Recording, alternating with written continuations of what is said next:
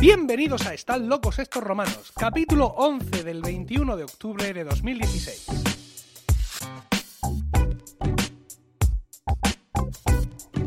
Estamos en el año 2016 después de Jesucristo. Toda la sociedad está alienada por la incultura, la chabacanería y la falta de sentido común. ¿Toda? ¡No! El selecto grupo de oyentes de este podcast forman una suerte de aldea gala que resiste todavía y siempre a la estulticia de los invasores, conociendo con asombro y desvelo noticias y comportamientos ajenos que les hacen exclamar, como aquellos irreductibles galos, la una, una frase llena de ironía y sentido común. Están locos estos romanos. Yo soy Emilcar y esta noche estoy acompañado por Diego Jaldón. Buenas noches, Diego. Hola, buenas noches. Paco Pérez Cartagena, buenas noches. Muy buenas noches. Y volvemos a contar con la presencia de nuestro romano pródigo, Juan Guerrero. Buenas noches. Muy buenas noches a todos. y contamos con su presencia, pero no con su auxilio, porque no estamos grabando en el piso franco de Juan. Me siento raro, me siento. no Sí, sé, el- me siento útil y todo. El accidente ocurrido en la grabación del pasado episodio, que por un error mío fue culpa mía. se realizó, por un error mío, se realizó con el micrófono del portátil en lugar de con nuestros micrófonos, ha pasado factura. Se ha reunido el Consejo de Administración de Milcar FM y se ha decidido que para enfriar un poco los ánimos de la exaltada audiencia y evitar que se tengan que asumir responsabilidades, eh, este episodio se ha grabado, como así está ocurriendo, en los estudios de Onda Regional de Murcia.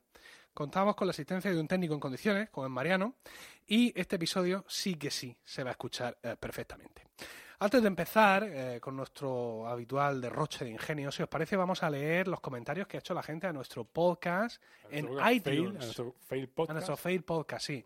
Desde la última emisión solo hemos tenido un comentario, un comentario que nos otorga cinco estrellas en iTunes, compañeros. A pesar de. A pesar de, fue hace nueve días, está reciente. La tinta se emborrona si le pasas el dedo. Y lo hizo Vidal Pascual. Y dice, lo que me he podido reír con el episodio 10 cada vez que Milcar corrige a sus colaboradores para que se acerquen al micro y no den golpes en la mesa para no generar ruido. Y luego está todo grabado con el micrófono del portátil. Espera, que. Y dice, además en postproducción se ha aplicado un filtro de reducción de ruido tan salvaje, tuve que hacerlo, que algunos comentarios de fondo se silencian a la mitad. Genial, cinco estrellas sin ninguna duda. Bueno, vemos que nuestra audiencia tiene un paladar fino. Sabe, sabe de estar bueno. Sí, e- es como el arte y ensayo. Tú sabes cuando, por ejemplo, esta, tú lo conocerás como en la obra esa de no sé cuántos minutos, no sé qué segundos. Eh, 33, digo 3 minutos 44 segundos, creo. Vale, que, que es nada. que es- Que es touch, se llaman touches 3 minutos 44 segundos. y es un silencio. que es, pues tú puedes elegir o bien tocar el piano o hacer nada, rascarte la barriga, lo que prefieras. me- Y- Porque y- es música aleatoria. Ajá. O lo que haga el público. Si el público está comiendo pipas o, o panchitos o cosas así, pues, Sí. Pues eso, esa es la obra. Y entiendo que todas las disciplinas de arte contemporáneo Cage tienen cosas similares, ¿no? Bueno, yo he visto, por No, ejemplo, hay de, hay de todo un poco. yo recuerdo cuando estuve en la Expo en el año 92, con 18 años, el pelo a lo afro, Oh. delgado, como, Yo también tenía pelo en aquella época. de- delgado como, como, como el palo de este micrófono.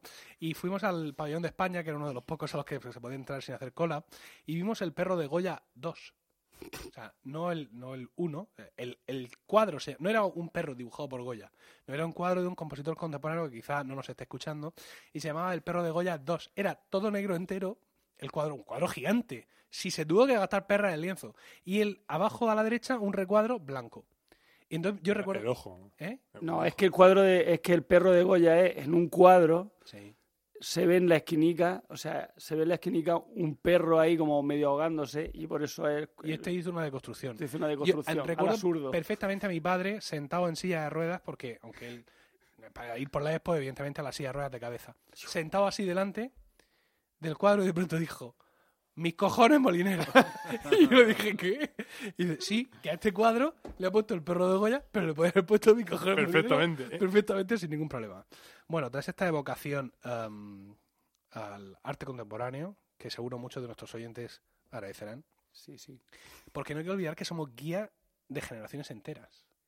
Ya. O sea, no sé si sentís sobre vuestra Alguien seguía la el calabaza, peso, algunos seguían la zapatilla y otros seguían voy ¿Por, qué te bajas Porque del es que sillón? me- que- ¿Por qué no tocas todo? Por- no, porque ¿Cómo veo que, veo que estoy así como agachado, que estoy contrito, Encorvaico. encorvado, entonces me he bajado la silla. Bueno, vamos a empezar con el programa de hoy, si os parece. Estás súper ridículo ahora ¿Por qué? Porque te ves súper bajo. Poco sí, Emilio. Mira, a ver. Pero es que esto no es YouTube, ¿vale? En fin, vale, vale. Bueno, en cualquier caso vamos a empezar, si os parece. Mm, con el programa de hoy y como veo que estáis un poco tontos, voy a empezar yo.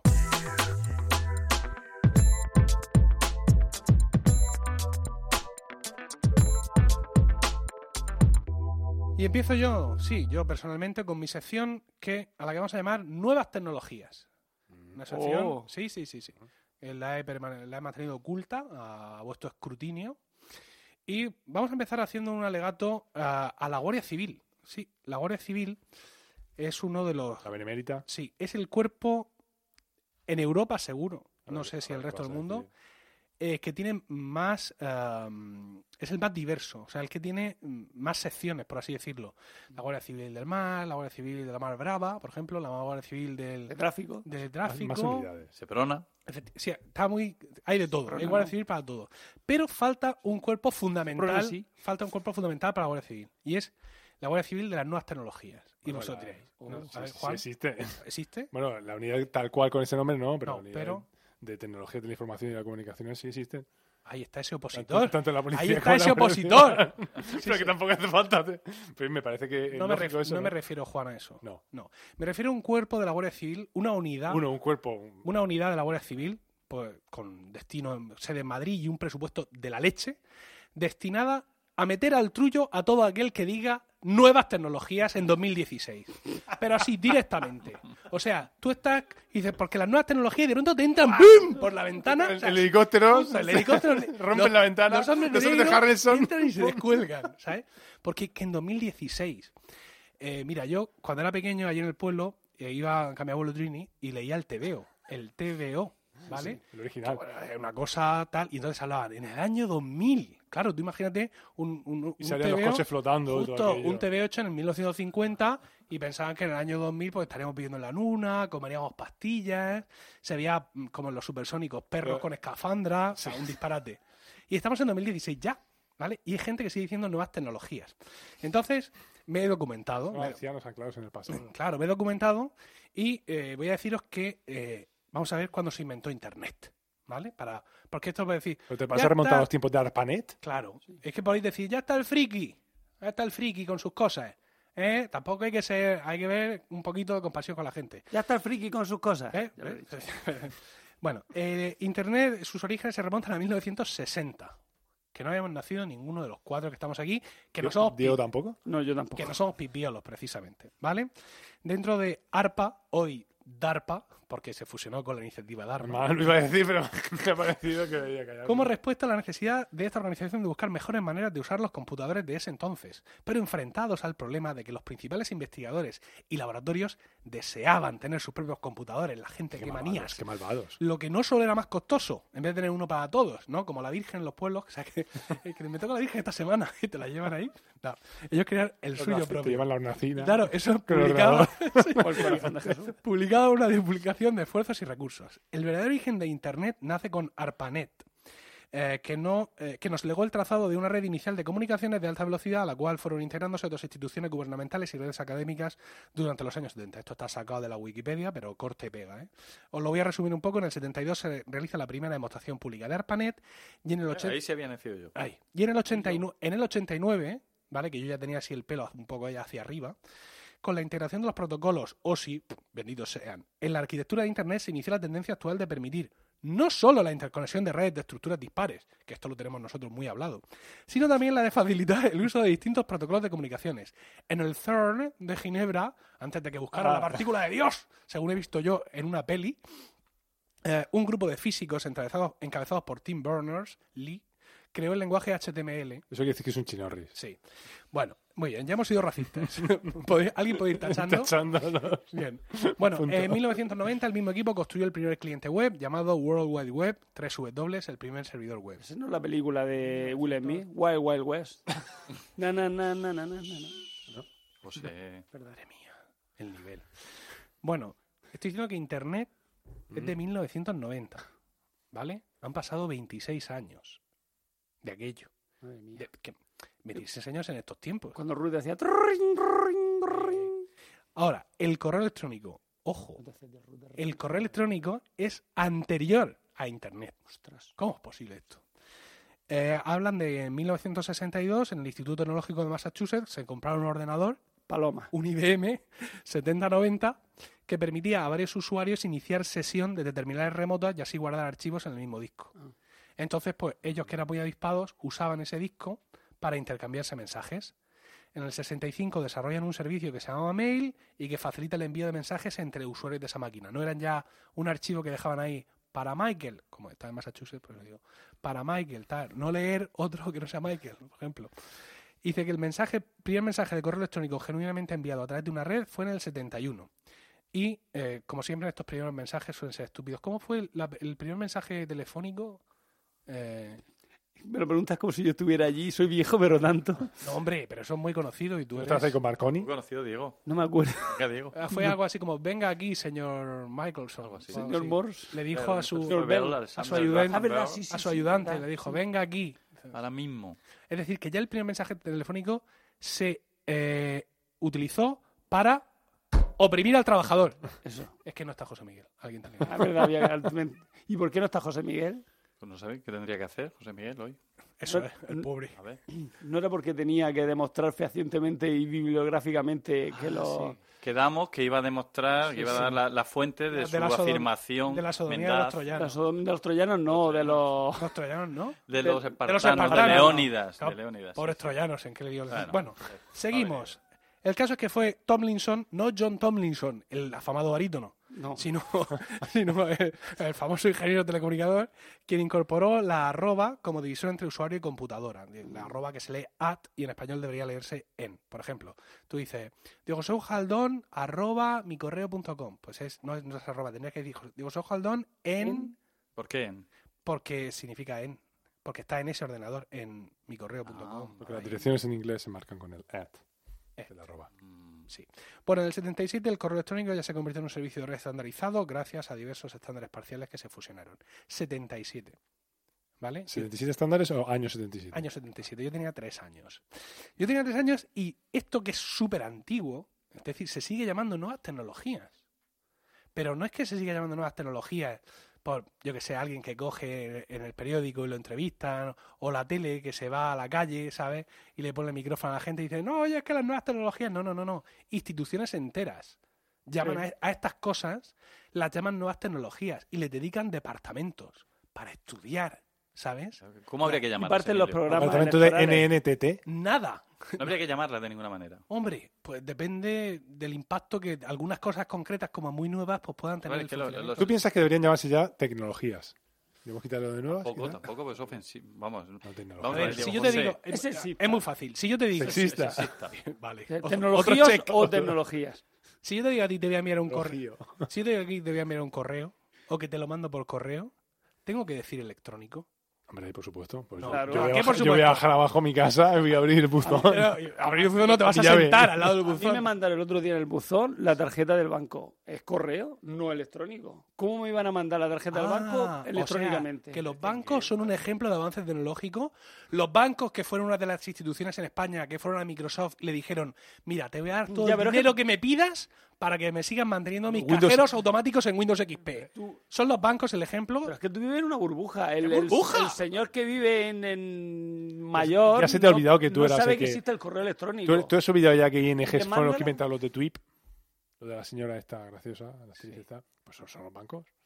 Tanto, Ah, tanto que los ah, odia. ah, Ah, ah. ¿ahora qué? ¿Ahora qué? ¿Ahora quién se ríe? ¿Ahora quién se ríe? El caso es que yo tenía más amigos. No sé por qué a llaman vosotros a esto. A ver, Diego José, Bueno, en ¿en, cualquier- qué, eh, ¿en qué edad empieza la edad, la edad contemporánea? ¿En qué año empieza, más o menos? 1789. Y todavía estamos, ¿verdad? Sí. Bueno, tendría que haber dejado de ser contemporánea ya o seguir siendo. pero No, porque es contemporánea la- porque es de ahora. Pero va a ser Claro, contemporáneo claro. to- to- toda la vida. Claro, va a seguir siendo contemporánea siempre. pero Las nuevas que- tecnologías, hasta que se inventen otras.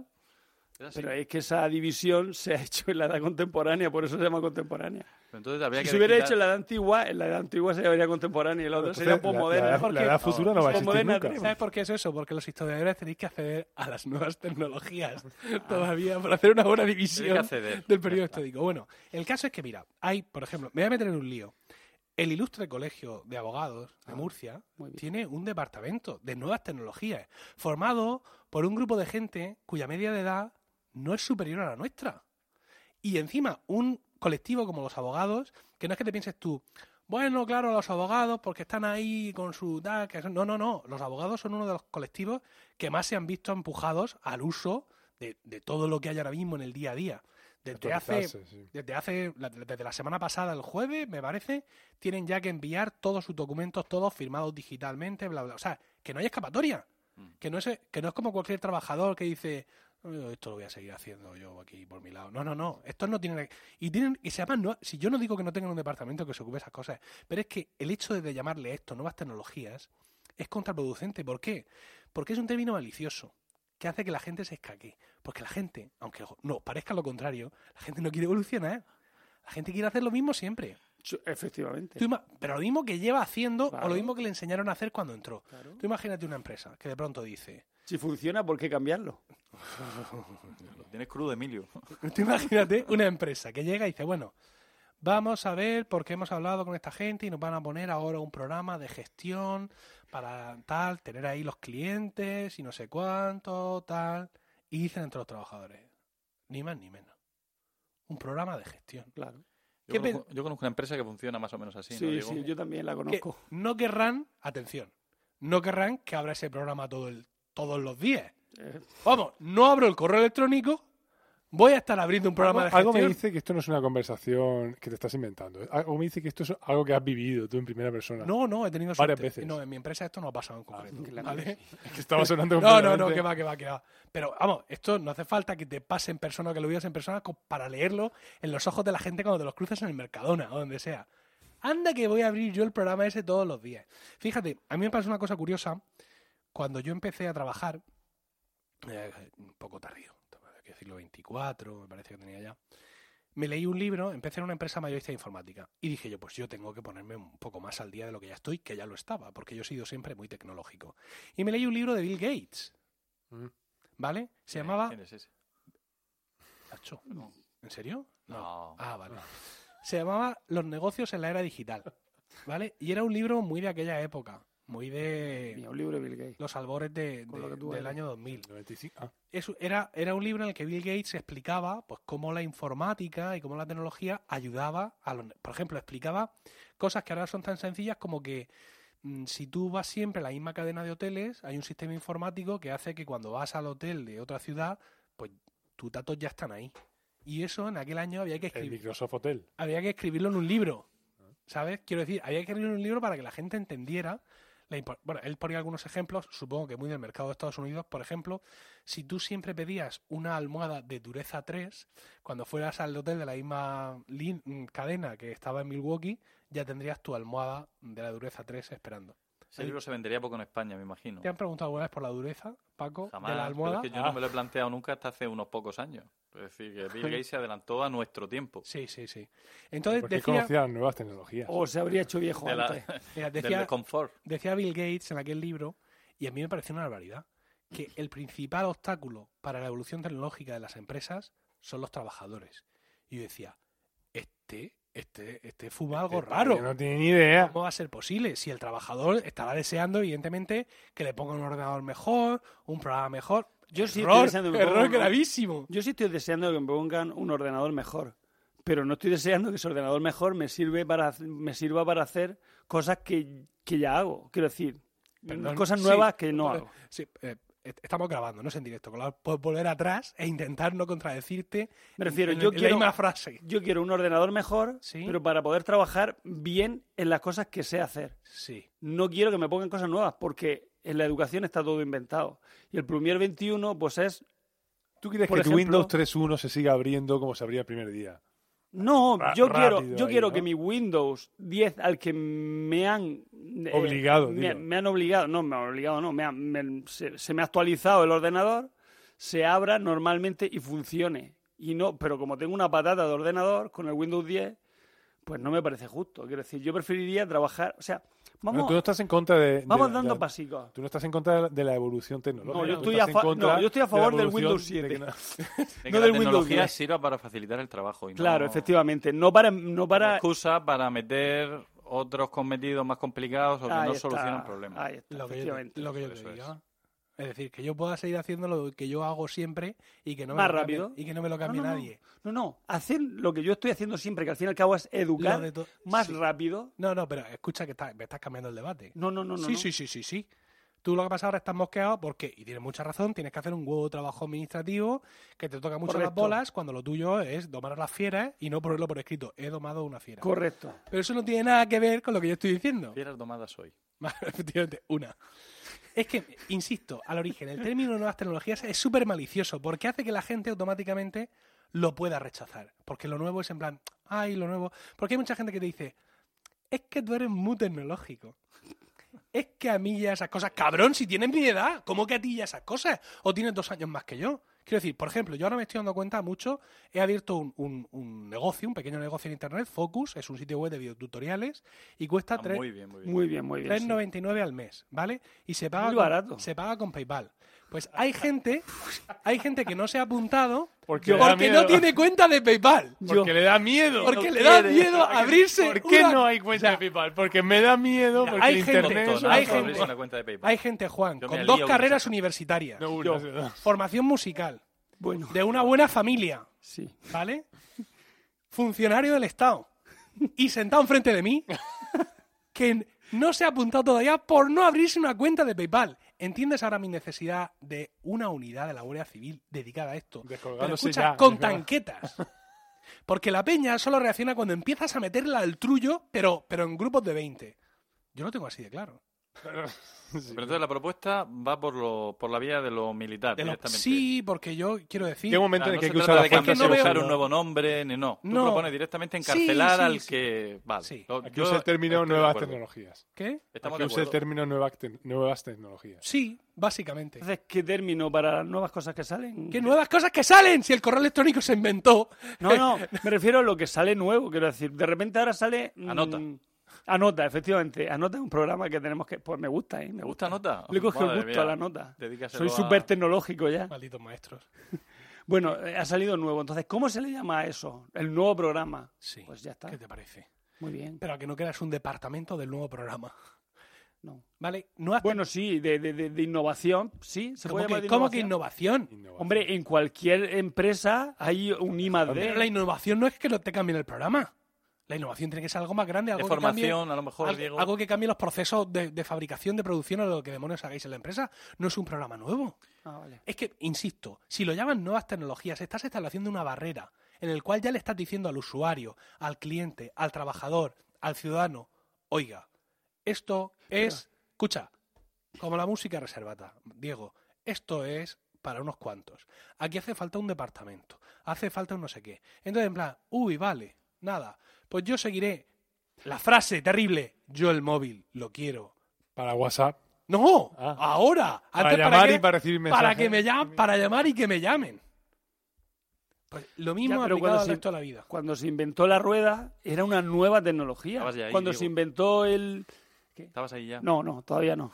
Falta poco. ¿Qué? Cuando se, cuando se suprimió el, el arado romano por el arado de vertedera, de doble vertedera creo que se llama, que fue la Edad Media, Sí. era una nueva tecnología. Y se llamó, mira, tengo una nueva tecnología. Había- Había un departamento para el. ¿Y había gente que se oponía, Diego? Por Entonces, supuesto. hombre, Ah, con lo bien que iba mi arado romano. Y mi, balance. yo supongo que la rueda no se con lo bien que iba a mi nadie. carro sin ruedas, ¿no? Sobre el... Que- Bueno, mi rueda cuadrada. lo- resumamos. No, que me- Bueno, venga, resumamos. sí, estamos aquí. Año 2016. ¿Te vas a hacer una cuenta de PayPal? Sí, sí, mañana. Bueno, mañana no, pero. ¿Por qué pasa mañana? está. ¿Por qué mañana no? Pues porque mañana tendré que estar cuidando de mi hijo o cualquier cosa y es fin de semana. En una hora libre de estar. Tú sabes que En Pay- atención a padre, me lo voy a hacer, hombre. Tú sabes que el PayPal... abre Que los como no viene ningún padre. Vale a ver los fines ¿Sabes de semana. Pero, los pero fines de semana, PayPal ¿no? está en, lo- en los móviles también. Sí, pero el que no abre los fines de semana soy yo, el, El ordenador. ordenador. Claro. Muy bien, Diego, di que sí. Bueno, pues- Porque no tengo tiempo, no por otra cosa. Porque las nuevas tecnologías son para el trabajo. No, son para, mu- para muchas cosas. ¿A ¿Y qué- si las llamáramos viejas tecnologías? Tecnologías contemporáneas. Tecnología y ya está. ¿Ha quedado clara mi postura? De nuestros días. Sí. Sí, correctamente. Me apoyaréis cuando llegue el momento. Sí. Totalmente. Pero incondicionalmente. Hasta yo que no tengo cuenta de PayPal, te apoyaré. Tengo cuenta, pero lo que no me sé es No, la... No, no, no, no. Lo que peor, no me sé es la clave de la peor, cuenta. Entonces, ¿qué hago? ¿Me hago una nueva cuenta? Me va a decir, tienes ya una cuenta y no te sabes la clave. Es la clave. Diego 1968. Sicilia, 1968. Bueno, Diego, yo bien. pienso que ha quedado clara la postura y creo que podemos superar esto, por lo menos nosotros, y continuar.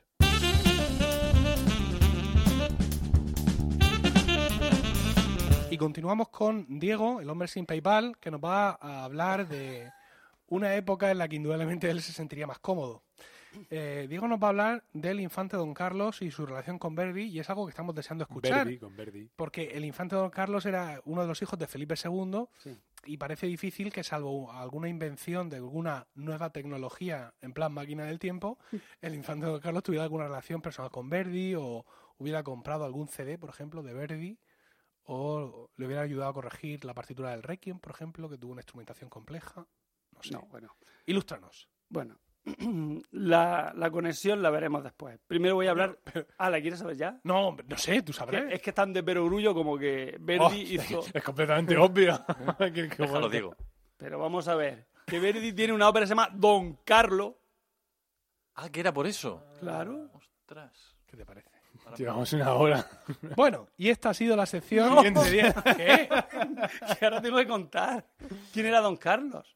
El hijo de Felipe II, que me lo has dicho antes. ¿Vas a hablar mucho rato de eso? Hombre, si las nuevas tecnologías me dejan, sí. Un tiempo que podrías estar empleando en abrirte una cuenta de PayPal. Que nos han dado el wifi aquí. Ah, que me lo puedo abrir aquí. Ábremela. ¿Cómo que te la abra yo? Ábreme. Me la haces tú. La cuenta. No lo puedo soportar. Es lo que le fastidia realmente a Emilio. No puedo no soportar. nuevas tecnologías. Bueno, venga, empieza. Cuéntanos qué pasa con Bueno. Don Carlos. A ver. Eh, es que ya me, me corta apenas la presentación. Dice. eh, ah, bien, he perdido. el- Bueno, uno de los mayores disgustos de Felipe II, Y mira que llegó. sí, se la llevó la noche del 18 de enero de 1568. Qué precisión. Sí, hombre, está documentado. Ah, vale. cuando se plantó en los aposentos del príncipe Carlos, único heredero en aquellos momentos de, de- de Felipe II, y al despertar, o sea, y apareció con un- una serie de, de, bueno, de, nobles y le y, y cuando se despertó don Carlos le dijo mm, ¿qué viene vuestra majestad? ¿quiere me matar o prender? Y le contesta Felipe II, hijo mío, ni lo uno ni lo otro. ¿Esto es la ópera? No, Ah. esto es la, esto la realidad. La historia real, ¿vale? Ah. Ni Escucha- lo uno ni lo otro. Escucha, aunque los micrófonos estos no sean supercardioides, seguimos teniendo que más o menos. Acercarnos. no acercarnos, pero hablarle al micrófono. Ah, vale. O sea, lo de girarnos al compañero y hablarle así, Vale. No, no mola, no mola. no mola mucho. Este se llevó la mano, o sea, el príncipe Carlos, el, el infante don Carlos, se llevó la mano a la pistola que guardaba debajo de la almohada Coño. Y, y fue a descerrajarle un tiro a Felipe II. Pero ¿cómo hemos llegado a esta situación? Es lo que os preguntaréis Luego se tiró vosotros. tres horas cargando la, la pistola de Bancarga, el otro se dio cuenta. otro- ¿Cómo decidió don Carlos pegarle un tiro a su padre? Madre mía. Claro, vosotros que sois malditos luteranos o, No. o ingleses, diréis, eso es porque seguro que le hizo la vida imposible Felipe II, que era malvado, 100%. Pues no, vamos a ver. Eh, don- mm, digamos que don Carlos estaba como una auténtica regadera. La culpa la tenía... Eso no soy yo, ¿eh? No, eso soy yo. Esta tecnología de nueva Han sido generación. las nuevas tecnologías que nos han traicionado. Venga. Bueno, mm, pero ¿por qué estaba así? Bueno, él venía ya condicionado de, fa- de fábrica. Fábrica. Hay que tener en cuenta, hay que tener en cuenta que este señor era hijo de, de, Man- de María Manuela de Avis, que era prima hermana de Felipe II. Pero el problema estaba que era prima hermana doblemente, o sea, se Como- su- el bisabuelo de Felipe II Sí. y, la bisa- y los, cuatro bisabuelos de Felipe II Sí. eran los mismos cuatro bisabuelos de María Manuela de Avis. A ver, poner Avis, en perdón. las notas del programa el árbol genealógico, es que esto si no se ve, genealógico de quién? María, ¿Cómo era la señora? María Manuela de Avis María y Felipe II. Manuela de Avis, Avis. y Felipe II. O sea, de, Felipe de esta señora de la que viene la expresión, tócate los cojones María Manuela. Viene de aquí. ¿Puede ser? ¿Puede ser? Diego No, no es correcto. Siguiente. Bueno, Tiene- se puede marchar, tiene un 3. aquí detrás está. Bueno, Venga. el coeficiente de consanguinidad que tenía aquí el, el, el gacho era de 0,2711, que es igual que tienen los hermanos entre sí. ¿Vale?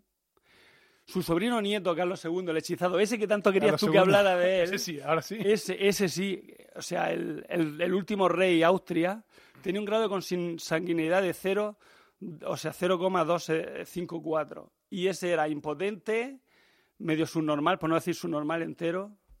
O sea que eh, tarde, demasiado bien parado. tacha de la lista otra palabra. Sí, sí. Bueno, perdón, medio deficiente mental, por no decir deficiente mental entero. Venga, vale. Todavía, Y, todavía no sea- hemos sido machistas. Quiero decir que... Estamos esperando que hable Juan. Ah, vale, vale, vale. Bueno. Bueno, según, según el historiador Jeffrey Parker, era un niño normal, de inteligencia media-baja. Vamos, Más bien tonto. más bien tontico. Le faltaba un hervor. Borderline, ¿no? No, borderline es, menos todavía. Que a este le faltaba un hervorcico, sí, que es lo que se suele decir. Mira, era huérfano de madre, se, bueno, se quedó huérfano de madre a los cuatro días y lo criaron sus tías, la- las hermanas de Carlos V. Por lo tanto, el muchacho estaba también un poquito mimado. Vamos, era toda una combinación. Eh, además, Felipe II mm, era demasiado permisivo con él, ya que cuando era muy pequeño le eh, veía que el crío se divertía asando liebres vivas o cegando a los caballos con, con mercurio o, o directamente pinchándolo. Yo no sé, supongo que lo cegaría con mercurio o vaya usted a saber cómo. Bueno, bueno, y se lo permitía. Este sádico. Hacía eso, hacía eso. Disparate. sádico este niño. Estamos diciendo que, Estaba señor- regular. Estaba regular de lo suyo. que le faltaba un hervor, no que fuera un psicópata. Bueno, le faltaba un hervor, pero es que encima el muchacho no estaba, o sea, estaba regular, o sea que no, era un auténtico psicopatía. que si no hubiera sido el hijo del rey, Claro, pues estaría en un manicomio. Venga. Con 11 años, A ver. el colega mandó a azotar a una criada solo por diversión, porque le divertía ver cómo la otra chillaba. Eh, pero Calígula.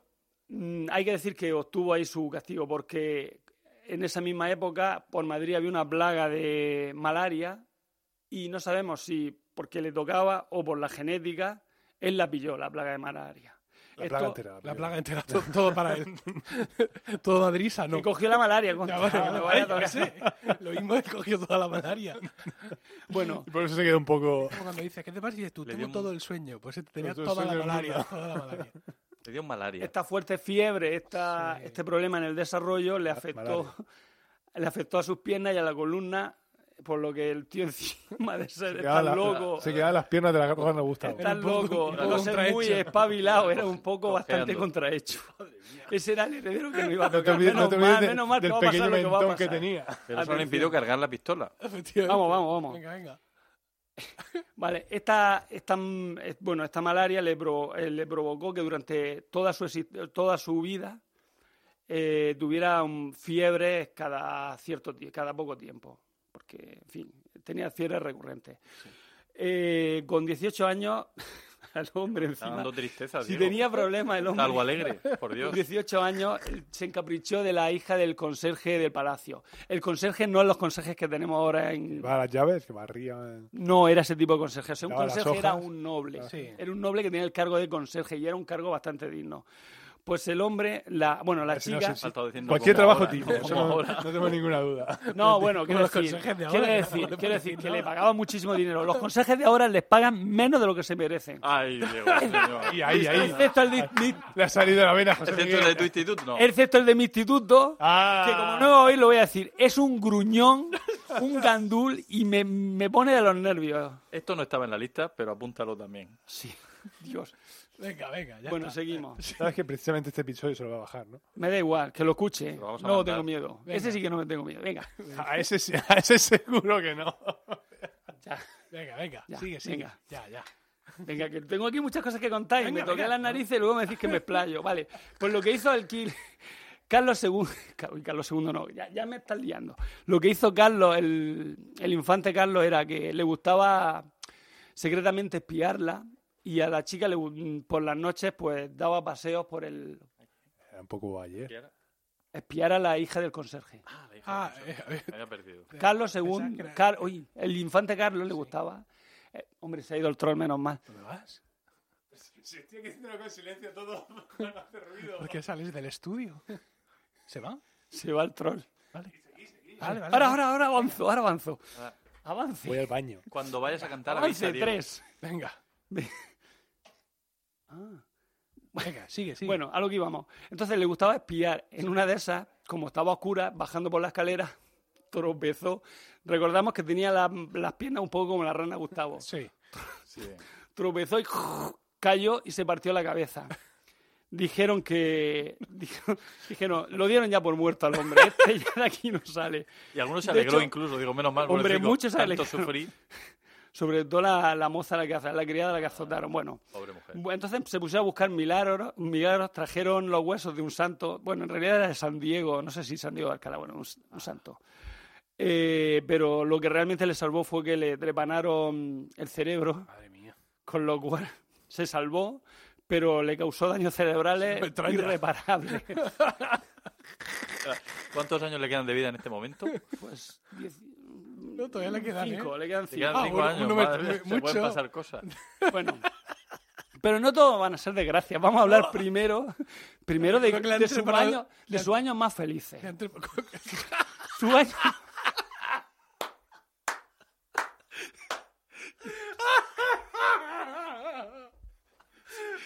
Entiendo que antes de que le treparan el cerebro, ¿no? Evidentemente. Venga. Soy muy cabrón. No, no, pero sí es que. Es que. Venga, no, se está muy bien guionizado, ¿eh? Lo que pasa es que nos dejado en una situación con el hombre con el cerebro abierto y ahora de pronto nos quieres retrotraer a épocas de felicidad Bueno, en los años y, previos... no, y no nos colocamos. Venga, los- Recordamos que se dedicaba a, a asar liebres vivas y cosas así, que eso Sí, le sí, divertía sí, mucho. no, ¿vale? no, claro, hombre. En los años previos a la caída, don Carlos vivió su periodo mayor de felicidad, como hemos dicho.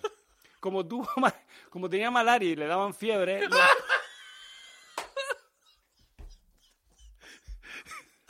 Su periodo de felicidad era mientras tenía malaria. Claro. No, no, sí, está bien. O sea, por comparación, sí, está clarísimo. Una fiebre, qué gusto, menos mal. Como aquello de la vida de Brian, ¿no? Le decía, qué suerte, enchufado. Le decía, Una cuando- muerte al aire libre. favoritismo. Una Inquisición. Una muerte al aire libre. Bueno, Ay, bueno, Es Juan que entra. ay, ay, ay, ay. ay. bueno, entonces, Venga, estaba con malaria y eran los malaria en los- de su vida. joder, los médicos le, le dijeron a Felipe II, mira, llévatelo al aquí. sur, Ya he llegado.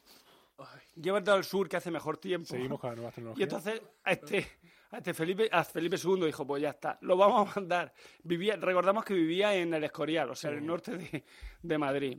Bueno, pues este, ¿dónde lo vamos a mandar? Pues al sur. Sur. Lo vamos a mandar de Erasmus a la Universidad de Alcalá de Henares, que está al sur de Madrid. claro.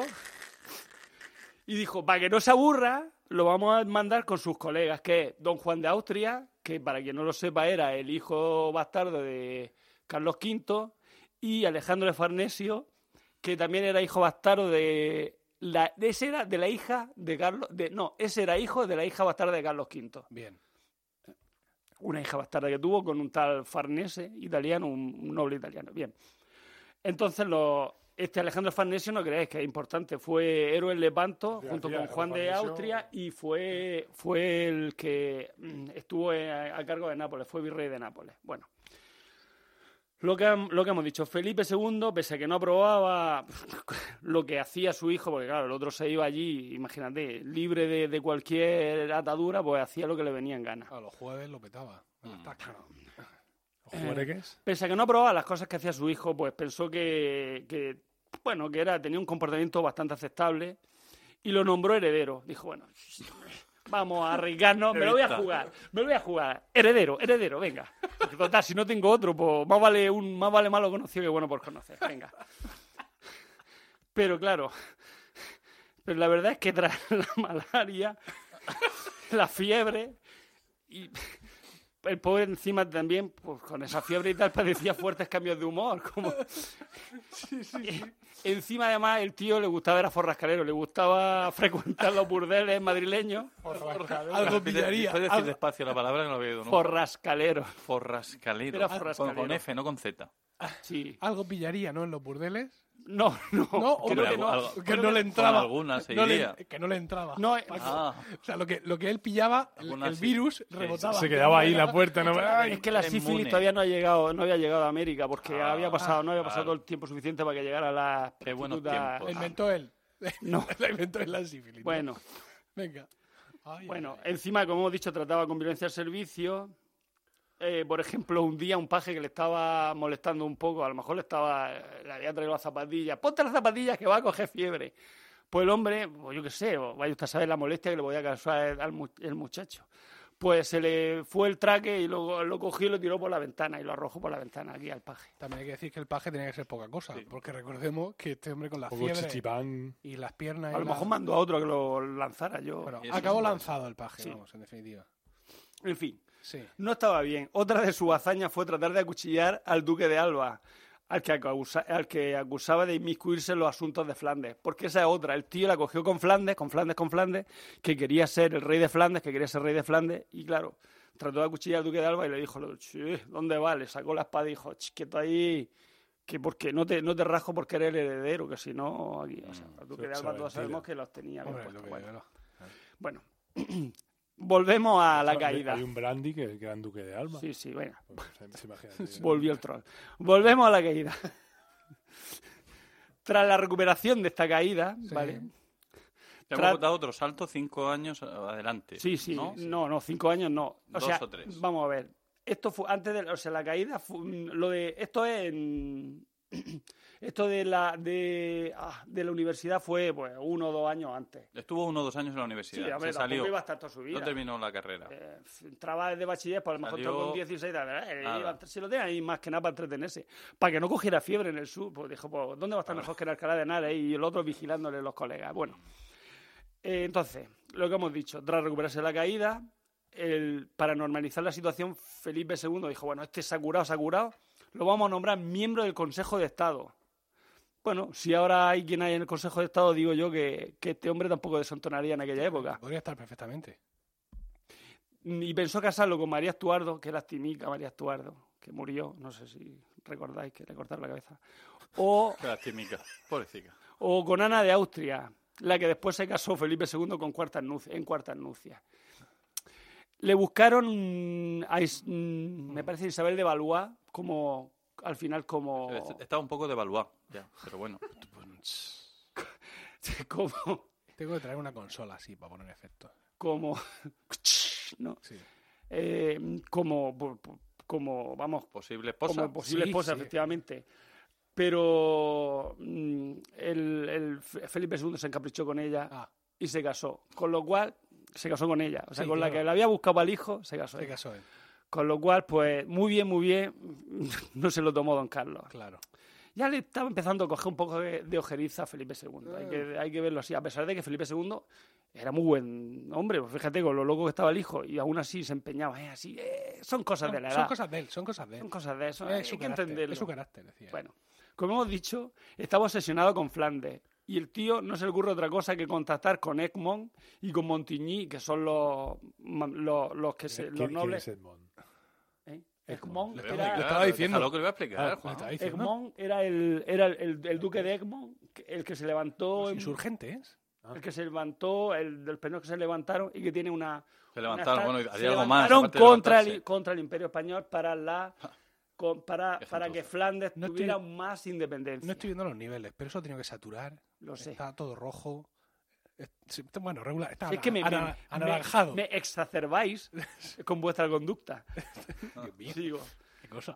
Venga. Fina.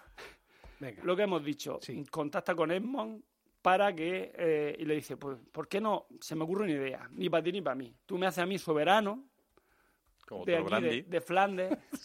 Como otro. Tú me haces soberano. Dios, qué Es cosa de hombre. Y luego yo soy de las nuevas tecnologías que te pero si es que no, no. Bueno, me hace soberano y, y, y- y yo pues, pues os trato mejor que Felipe II. Claro, Felipe II incluso, fíjate, fíjate el hombre cómo estaría, que dijo, llegó hasta a pensar en esa opción. Oye, pues no es mala idea, pues, pues, lo mandamos allá a Flandes, que hace frío. Digo yo que en una de esas fiebres a ver si se queda, porque, bueno, el caso es que, en, resu- eh, en resumen, recordamos que tenía, el tío estaba empeñado con Flandes, con Flandes, con Flandes, y en una de estas ya, ya estamos llegando al final, a- bueno, no al final, sino al final del principio, la introducción que he hecho. Esto es la introducción.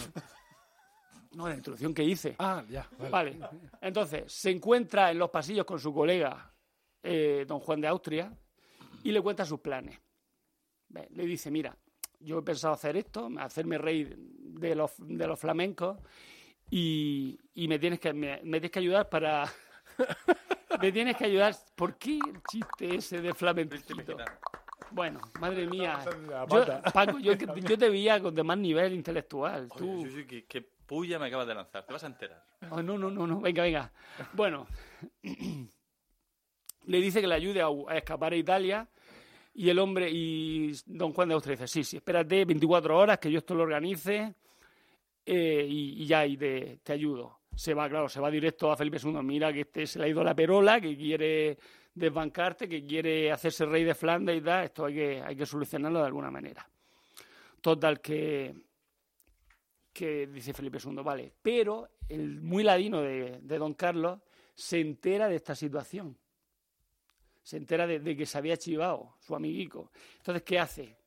Carga la pistola y, llama a don Juan de Austria para pegar, de cerrajarle un tiro. Menos mal que uno de los nobles acólitos que tenía, que tenía el, el infante don, don Carlos estaba por allí al, atento y, se, y la descargó previamente. El tío tenía, siempre, como hemos dicho, guardaba la, la pistola en la almohada. Total, que cuando apareció don Juan de Austria, le dijo, te voy a matar. Y, viendo que no disparaba, sacó la daga. Y aquí ya dijo don Juan de Austria, tú lo siento, pero tú no vas a ninguna parte. Como el duque de Alba, era más fuerte que don Carlos y lo redujo. Y le dijo, no te mato porque puedes ser el próximo rey, pero si no, ya sabes que date por muerto. Bueno. Eh, esto nos lleva ya al principio del relato, que es cuando aparece Felipe II en los aposentos y le dice, viene a, me va a matar o a... O a prenderme. A, a prenderme, quiere me matar o prender. Entonces, bueno, en un principio lo lleva a la torre de... En un principio lo lleva, a ver, a la, lo tengo aquí, eh, a la torre del Alcázar de la horadada. no, a la Torre del Alcázar de, de. Madrid, ¿vale?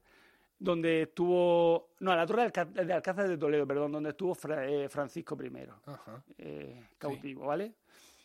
Y allí el hombre pues, tenía ahí un estado de semi, semi-libertad. pues, podía- Entonces tenía correspondencia, pero claro, la correspondencia se lo leyeron. Y cuando le leyeron la correspondencia en la que decía que quería matar a su padre, que, que, que, que se había casado con su prometida, que tal, en fin, dijeron, esto cautiverio definitivo, este hombre ya no va a ninguna parte. Total, que lo llevaron al castillo de Arévalo, donde empeoró. Hizo, hizo chistes de cacosos. Sí, allí. Dios mío. bien. Iba tocando ya. Eh, Estudio química, no se lo tengáis en cuenta. Carlos, don Carlos también. Sí, también. Bueno, entonces, allí va a empeorar su salud mental. ¿Por qué? Porque el hombre no come, decide hacer una huelga de hambre. Con lo cual, no come, empieza a tener más fiebre, se pone más loco. Eh, su padre lo tapa para que no se enteren de que está loco perdido. Esa fiebre O sea, que tenía frío por la noche.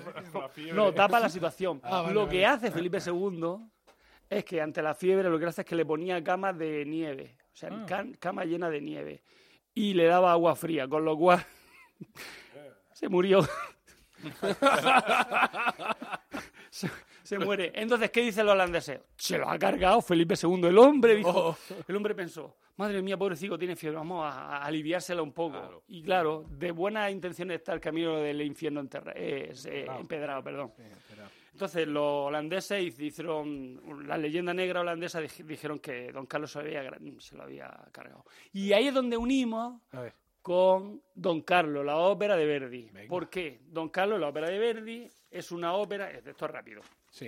Eh, mm, es una ópera mm, en la que, basada en un, en un drama de Schiller, del, del, del ¿De dramaturgo... ale- Phil Schiller, el vicepresidente de marketing de Apple? No. No. De... ¿De la lista de Schiller? No. Paco, te toca. Ahora mismo no recuerdo el nombre de pila. Ahora mismo no recuerdo el nombre de pila de Schiller, pero era famoso, coño, de Roma- un romántico alemán, ¿vale? El que hizo Hernani, hizo... In- ¿Incorregible? Hernani, Hernani no es un pueblo del País Vasco. y una obra de Schiller donde de- que trata de un español de, De Hernani. ser de Hernani que se llama de Hernani, Hernani. el duque de Hernani, ¿vale? Sí. Lo tengo en el libro, si quieres te lo dejo para que te lo leas. es una no, obra de teatro. Yo soy Bueno, más de ver la tele. bueno, entonces, en Don Carlos, Verdi, que era creyente, pero estaba muy decepcionado por la oposición de la Iglesia a la unificación italiana, recordamos que Verdi y la unificación italiana estaban muy unidas, se volvió bastante anticlerical, sobre todo por eso, por ver y además viendo los abusos que tenía la Iglesia. Sí. Por lo tanto, decidió hacer una Friedrich Schiller. Friedrich Schiller. Muy bien, muchas gracias. Qué, qué- Me qué culto eres. Ahora sí, ¿no? Ahora sí. ¿De, Vale, qué vale. tra- ¿De qué trata Don Carlos? Don Carlos, no Don Carlos. Pues, pues trata, el protagonista es el Marqués de Posa, aunque pe- pudierais pensar que era Don Carlos, pues no, es el Marqués de Posa. Bueno, el Marqués de Posa, que está escandalizado por la, opresión, por la opresiva dominación española de Flandes, eh, habla con Felipe II y le dice, mira, con una palabra, tú que eres el dueño del mundo, podrías hacer que el mundo sea más feliz. Solo, y la palabra es libertad. ¿Vale? Y eso lo hace en, un, en un, en un área de, de- de- que hace el Marqués de Posa, ¿vale?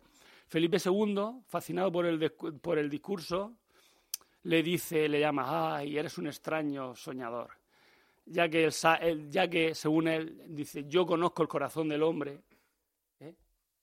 To- Todo esto ya la ópera, eh, quiero decir. Estoy que- hablando de la ópera. En la ópera. Que sí. Entonces yo te estoy traduciendo lo que están ellos cantando, no me voy a poner aquí yo. "Oh". Bueno, voy a cantar ahora un cantar poco. vas a cantar Un poquito, no, Ah, nada, no, no, Porque la ópera son dos horas y media, quiero decir. no la voy a cantar entera, no. Todos los Y, ta- papeles. y tampoco no la vas a contar entera, ¿verdad? No, no, no, no, no, no, no. Ah, no. Es solo para que veáis, para que veáis el trasfondo Sí, sí, sí, anticlerical sí, De, de Verdi y, tal, y Venga. lo que lo que hizo en la época en, en el siglo XIX, ya sabéis. Bueno, Sí. El siglo Bueno. XIX en París hizo furor el No varón de canté, Vide, pero tenía que cantar. famosísimo inventor. vale. El varón especulaba con la posibilidad. Eso fue en el siglo XVIII, imbéciles. Baños de Ah, asientos sin bueno, sí, perder sí, la sí, dignidad. Bueno, bueno. Ahora ya se me ha ido el tono. El. Yo, yo que tenía que cantar una cosa, ya se me ha olvidado. Bueno, es igual. Lo veis en YouTube que sale. Bueno, No, cántalo, Diego, por Bueno. Cántalo, Bueno. le dijo cántalo. entonces, ¿qué hace este eh, Felipe II? Con unos extraños acordes, le- con unos extraños acordes para lo que era la, la La música época, de la de- época, de- joder, bemol. le da un suspense a la ¿Qué acción bemoles tenía Felipe II? y dice el rey no ha oído nada, nada temáis. Y ahora, Uy. todavía con acordes más amenazadores, dice Si es posible. Ma ti guardi del grande inquisitore.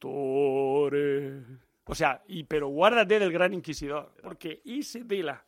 El malo de la, de la ópera es el gran inquisidor. He cantado muy mal, ¿o qué? Dios, se han puesto tapones en los oídos, los muy gordos. No, no, no, no, que va. Sigue, sigue. Sin vergüenza soy. Bueno, el gran, ar- el gran inquisidor es el arquetipo que representa a la iglesia negativa, censuradora, no la actual, ¿eh? Una y por eso- por- ¿Y cómo la representa? Pues como un anciano ciego que no quiere ver el progreso e idealismo de los jóvenes. Aparece el anciano ahí ayudado y, con- y cuando, bueno, cuando eh, tiene unos noventa y tantos años, está a punto de morirse el hombre, y aparece, bueno, en escena, yo en una que vi, pues, aparece ayudado, mm, se encuentra el rey y le dice, estoy delante del rey, como diciendo, me, me suda esto mucho con quien esté, porque yo soy aquí el que maneja la, El el cotarro. sí. Bueno, eh, insistiendo en la transición, bueno, eso es lo que estaba diciendo. ¿Cómo, cómo lo cómo lo representan musicalmente? Pues con ese, ese símbolo de negativismo con, de la iglesia de aquel tiempo, pues utilizando unos acordes súper sinuosos que ahora mismo no, no recuerdo. Ya se me ha oído. muy sinuosos. Sí, eh, o sea, eh, Son muy eh, sinuosos. es como si como si fuera se estuviera desplazando una serpiente y no el y no un, un viejo que está a punto de morirse, ¿vale? Ajá. Bueno, No, hacemos una idea. utiliza el cello, los bajos, ese sí está, ese sí se puede ver, o bien te compras la, la ópera, o bien en YouTube lo puedes ver porque pone dúo entre Gran Inquisidor y Felipe II y te aparece. Hay una del, me parece de la Royal Opera House, que es buenísima. Bueno, bueno, eh, en ese dúo hablan de, mm, van a hablar de algo tan fuerte como es matar al propio hijo de, Felipe II. Y el gran inquisidor le dice, le justifica, hombre, tú tienes que matarlo. ¿Por qué? Pues piensa que Dios sacrificó a su propio hijo. ¿Cuánto menos tú que eres un rey, que no eres Dios, como para sacrificarlo, ¿vale? Y para que la iglesia le diera ese, el perdón por matar a tu hijo, el gran inquisidor le pide que se deshaga del idealista Posa. Míralo, el, o sea, el gran inquisidor no daba puntadas sin hilo. O sea, dice, bueno, ¿quién está aquí mm, creando, creándome desasosiego, me está removiendo la tropa? Pues el, duque, el Po- Posa. Entonces, ¿qué vamos a hacer? Pues mata a tu hijo y si quieres que te perdone, te tienes que cargar a tu amigo. Eh, eh, bueno, pues por idea- mm, eh, entonces Felipe II decide, acaba diciendo que el trono debe plegarse siempre al altar. Y esa es su, su, su sentencia de lo que, vamos, que se carga a Don Carlos y, y se carga a Posa. Pero por lo que tú nos has contado de, la historia real, No es así. no es así. Es decir, no Es hay, leyenda no negra. hay un trasfondo realmente no, religioso. no, Supongo nada. que esto ya está más que probado, etcétera. Nada. Y Verdi Claro. Verdi coge lo de Schiller y, y él aprovecha que Schiller pone, que pone de malo al gran inquisidor y a Felipe II y con eso lo pues aprovecha que el Pisuerga pasa por Valladolid y pide un libreto. De hecho, hubo ocho libretos de esta ópera, o sea, hubo muchas modificaciones en este, en- sobre, esta, ópera- sobre esta ópera. Incluso el propio Verdi no, no acabó, en algunos casos no, estaba, no acabó muy contento. Hombre, tampoco es una ópera de, la de pasárselo muy bien. No, no. Que- Yo, ya, ver, ya para acabar, os diría que, hombre, si queréis escuchar Don, mm, escuchar Don Carlos, no está mal, pero yo recomendaría mucho más mm, Rigoletto, que esa es es de un drama tremendo, padre iba a decirte. La, paterno filial. la alegría de la huerta también. Eh, Pero es que Verdi Ese se- viejo me es maldijo que, a- todo el ya, rato, Rigoletto. es que a Verdi se le murieron dos hijas cuando era, cuando era joven. Entonces no tenía muchas ganas de. Para eso vimos Falstaff tú y yo en. La única que tiene así alegre Para es eso Falstaff. concreto. Yo también estaba, ¿eh? Pero bueno. Bueno, y tú también, No, ¿verdad? no, Perdón, no, perdón, déjalo, no, igual. Vimos. No, pero, está Pero tú y yo estábamos él. sentados juntos. Este estaría con quién sabe quién. No, con Nuria seguro. Que no. Hombre, claro. Porque ¿Cómo que no? Ah, verdad, viaje a verdad. Badajoz no la encontraba. ¿Os Es verdad? ¿habéis visto a Ah. Nuria? Saludo, aprovecho para saludar a Nuria si escucha esto. El- Hola. era en Suiza, en la ópera Suiza, de... sí, de Zurich. de Zurich. Pues ahí, esa es la única y es su última, la última ópera de Verdi y el tío se despide de- del, del mundo operístico haciendo una ópera bufa, que era algo totalmente pasado de moda de principios del 19, o sea, era de Rossini, de Mozart, Sí, de sí, Donizetti. Y bueno, con esto acabo mi... Muy bien. No, porque Muchas gracias por derramar, continúa. por derramar tu sabiduría sobre nosotros. Lo que nos hemos reído, ¿eh? Sí, la verdad es que sí. Ay, si no fuera por estos raticos. Sí, desde luego. Bueno, pues eh, vamos a continuar.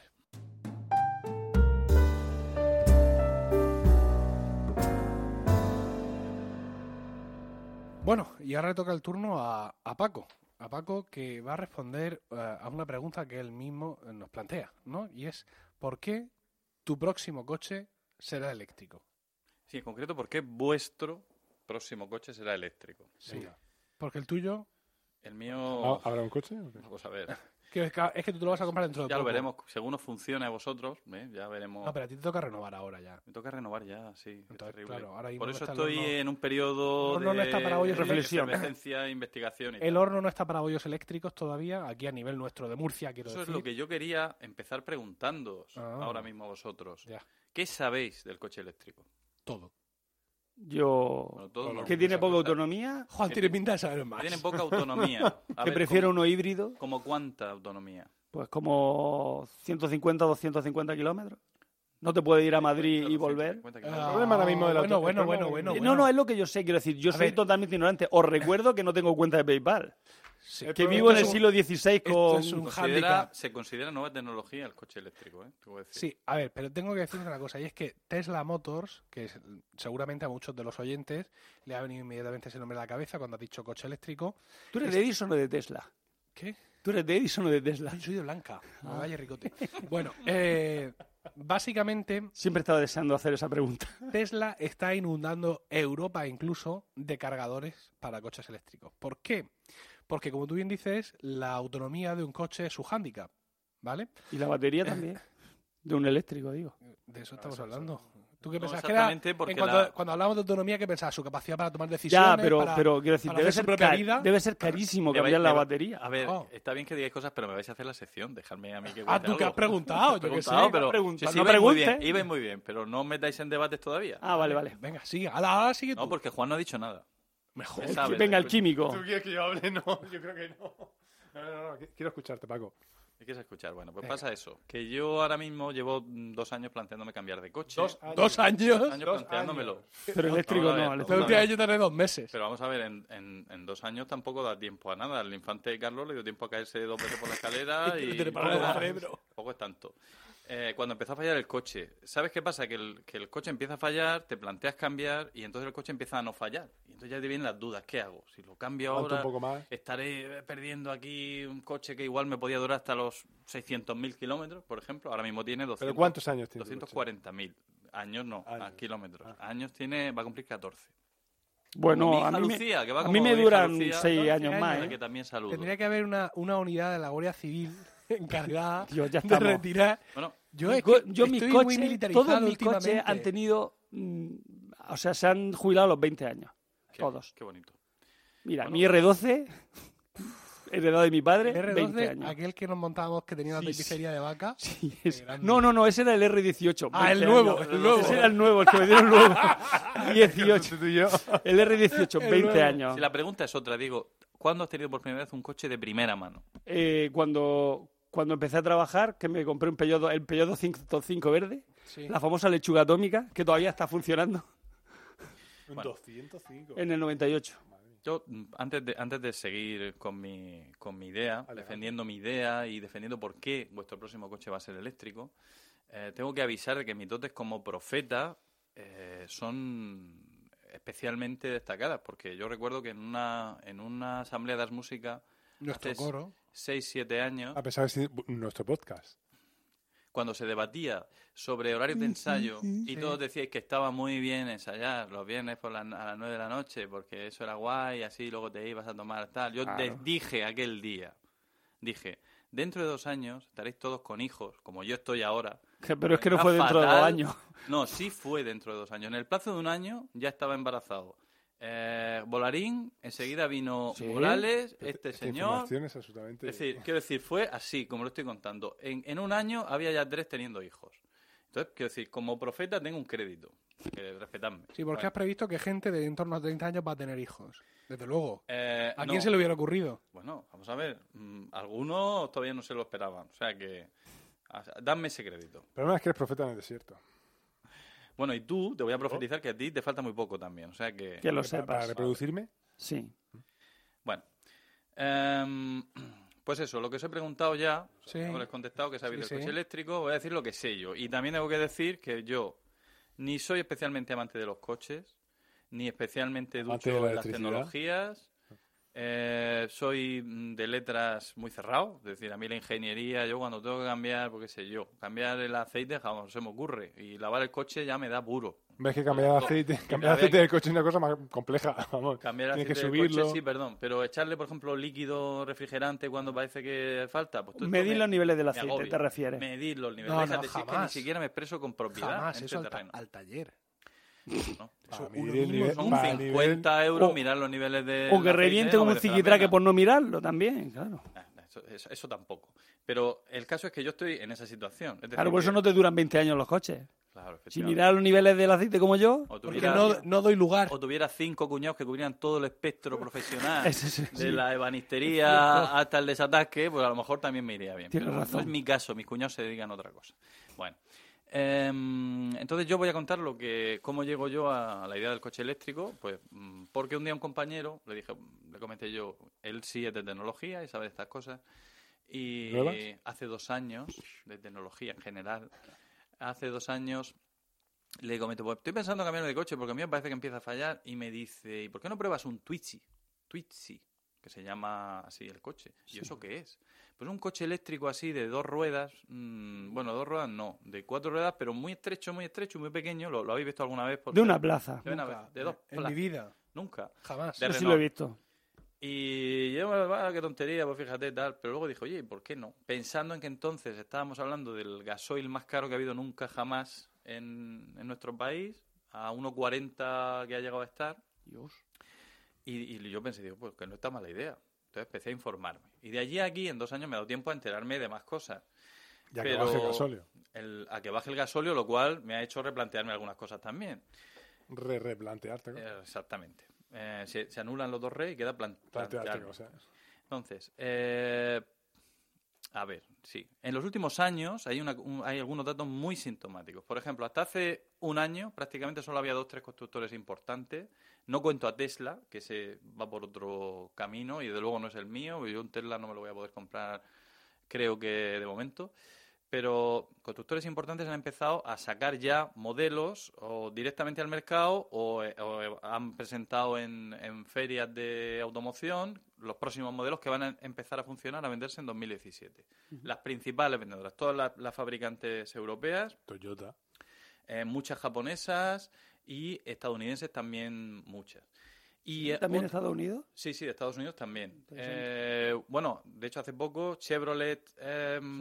Ford, O eh, como Ford, dice no, mi Chevrolet suegra. Opel, perdón, Chevrolet Opel han anunciado el, el Ampera que va a tener 400 kilómetros de autonomía, ¿vale? O sea muy que bien. Pues, Por o cierto, sea, mi la suegra... General Motors y la Ford, tanto los unos como los otros, van a sacar su coche eh, eléctrico. lo- creo que sí, que lo de Ford creo que sí. Yo es que me, ya empiezo a hablar de marcas y me pierdo, pero Opel, que es lo mismo que Chevrolet, Chevrolet es en Estados Unidos y aquí es Opel, ¿no? Eso es así. Bueno, pues estos ya han anunciado que tienen ya el modelo listo para salir. ¿Sí? Sí.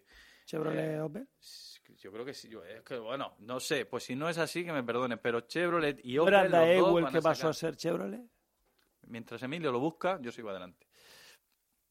Eh, eh, el tema de las autonomías, el tema de las autonomías, como decía, las autonomías de las baterías, claro, las Sí. otras autonomías hoy no. Nos da igual.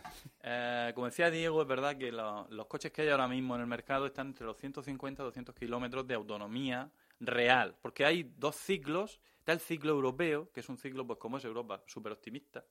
Que te dice, ah, con ese coche, igual si lo pillas cuesta abajo, con viento a favor, no llevas a nadie y encima vas pasando calor, igual haces 300 kilómetros.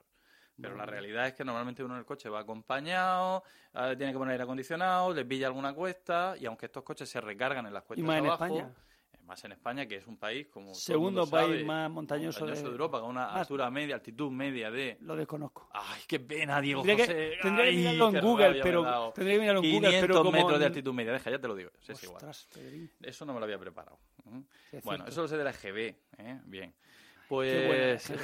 Podríamos volver a ella. Ahora ya eh, hay modelos, sin contar, insisto, Tesla, que siempre ha ido por delante, de, de 300 y 400, por ejemplo, estos Chevrolet u Opel, de kilómetros de autonomía, y los nuevos modelos que van a sacar, por ejemplo, Renault, que es el que yo he estado mirando, consultando eh, últimamente, el Renault Zoe, que ahora mismo está en 170 reales, va a sacar unas baterías con Qué capacidad... barato, ¿no? 170 70 reales. reales de Bellón, ¿eh?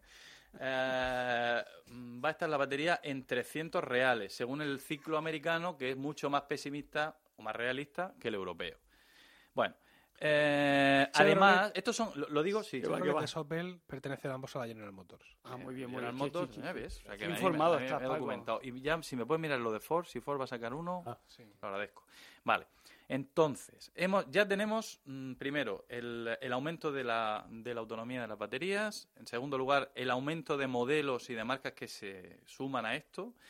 Eh, en tercer lugar, se están desarrollando sistemas de carga ultra rápida, porque otro de los momentos, de los problemas de estos coches es que, vale, yo salgo con mi coche de 300 kilómetros. ¿Pero cuánto tengo que esperar para que se me cargue la batería? Esto es. Entonces, yo me voy a un punto de recarga que hay por ahí en medio. En el Y Carrefour. El, el punto de recarga puede ser velocidad normal y entonces puedes tardar 8 horas en recargar esa batería. Puede ser de velocidad rápida, entonces tardas la mitad, 4. Puede ser muy rápida, y Rápida. estás tardando 2. Pero ya se están empezando a instalar los ultra rápidos, que la cargan en 25 minutos, media hora aproximadamente. Lo cual ya es interesante porque es como hacer una parada para tomar un café, dejo el coche cargando, etcétera, etcétera. ¿Y no existe la posibilidad de yo te doy mi batería y tú me das una cargada? Eh, ¿Y lo hacemos en un minuto? pesan, pesan 300 No parece kilos, que pero- sea, no parece, iba a decirte, no parece que sea tan fácil. ¿eh? Eh, Ford desarrolla un coche eléctrico con 320 kilómetros de autonomía y de aquí a 2020 va a estar sacando hasta 13 nuevos modelos de coches eléctricos al mercado. Bien. Eh, todo esto, que ya es que ya de por sí es una información interesante y nos indica por dónde van los tiros en el sector, Eh, Todo esto, lógicamente, está relacionado, en primer lugar, pues con el aumento de los precios del petróleo, con que los países que producen coches, salvo Estados Unidos, pero también Estados Unidos, eh, se ven afectados por, por esa dependencia energética de, de fuentes petrolíferas.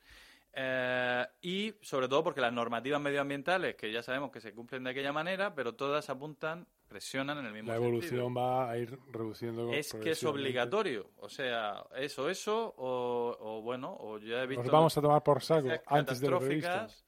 Eh, vamos a desear ser el, el príncipe Carlos, este, el, Bel-Air. el- El infante Don el Carlos. infante Don Carlos. Eh, también razones estratégicas, por ejemplo, lo que gasta España en importar eh, energía eh, de otros países, pues se podría reducir, no haría falta eh, recurrir tanto a la producción de energía nuclear, porque esa energía la podemos producir en España de una manera muy barata. Eh, si en algún momento algún gobierno de los que vengan se decide a explotar nuestros recursos fotovoltaicos, eólicos y demás, Solares. solares. Y eh, bueno, pues Eólicos también. sí, Que mi hermano trabaja en el en lo lo importante no es el viento en España, lo importante en España es el sol. No viento. De lo que adolecemos. Ya, pero sí, pero lo- si hay algo, claro, porque en el resto de países no hay viento. Lo, impor- lo que hay en España en exceso Bueno, es escúchame, sol. en, en Albacete hay más viento yo creo que en ningún lugar de Europa, prácticamente. Pero bueno, Hombre, eh, y Albacete para algo tiene que servir. y en ¿no? Tarifa no te quiero contar.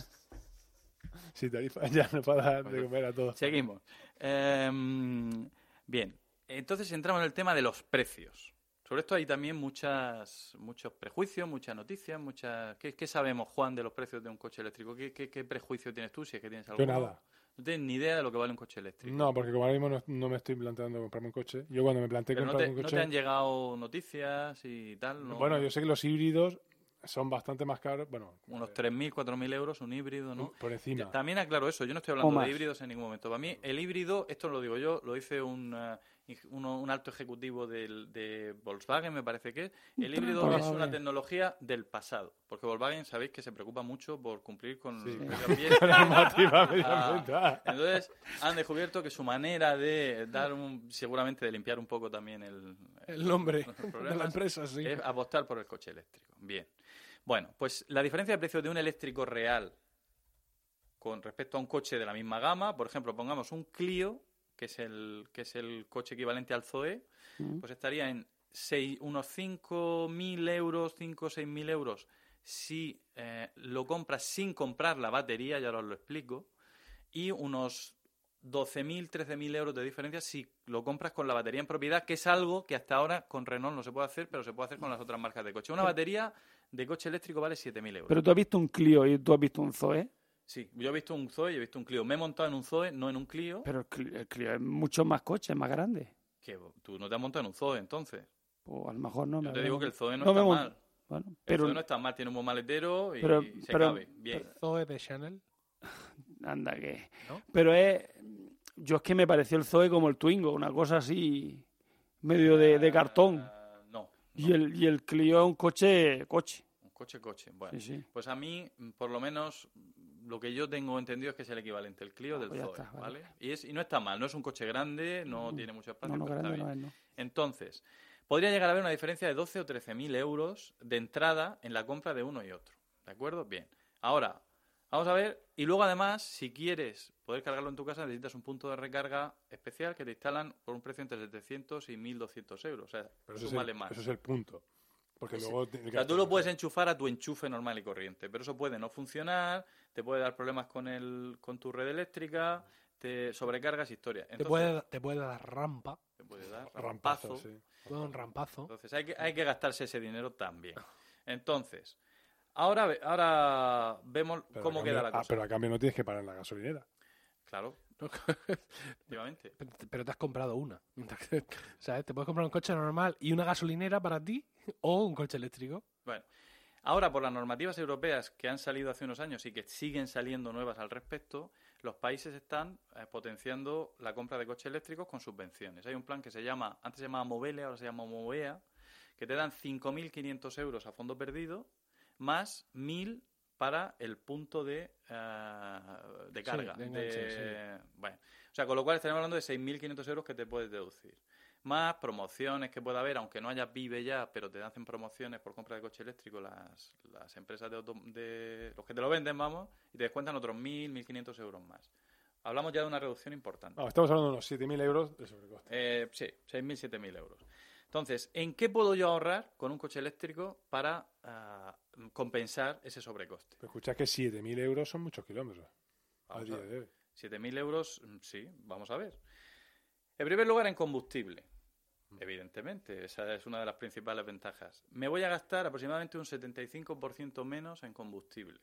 Una persona ah, que haga ah, 100 kilómetros a la semana se está gastando 8 euros a la semana de gasoil, ¿de acuerdo? Siete y medio, siete, depende de cómo esté el gasoil. Y el- la misma cantidad de kilómetros se hacen con un euro y medio en un eléctrico en tarifa normal. Si uno aprovecha el tema de las tarifas Valle y, y Colina y todo eso, pues ya es más barato. Más ahorro. Eh, mm, hay muchos impuestos que son gratuitos o que tienen reducciones. El impuesto de matriculación, el impuesto de circulación. Eh, los aparcamientos en hora, depende de la ciudad, son gratuitos y en aparcamientos nos dejamos una pasta al cabo del año, Muy bien gastada. muy bien gastada. Porque La, la- la gestionas tú.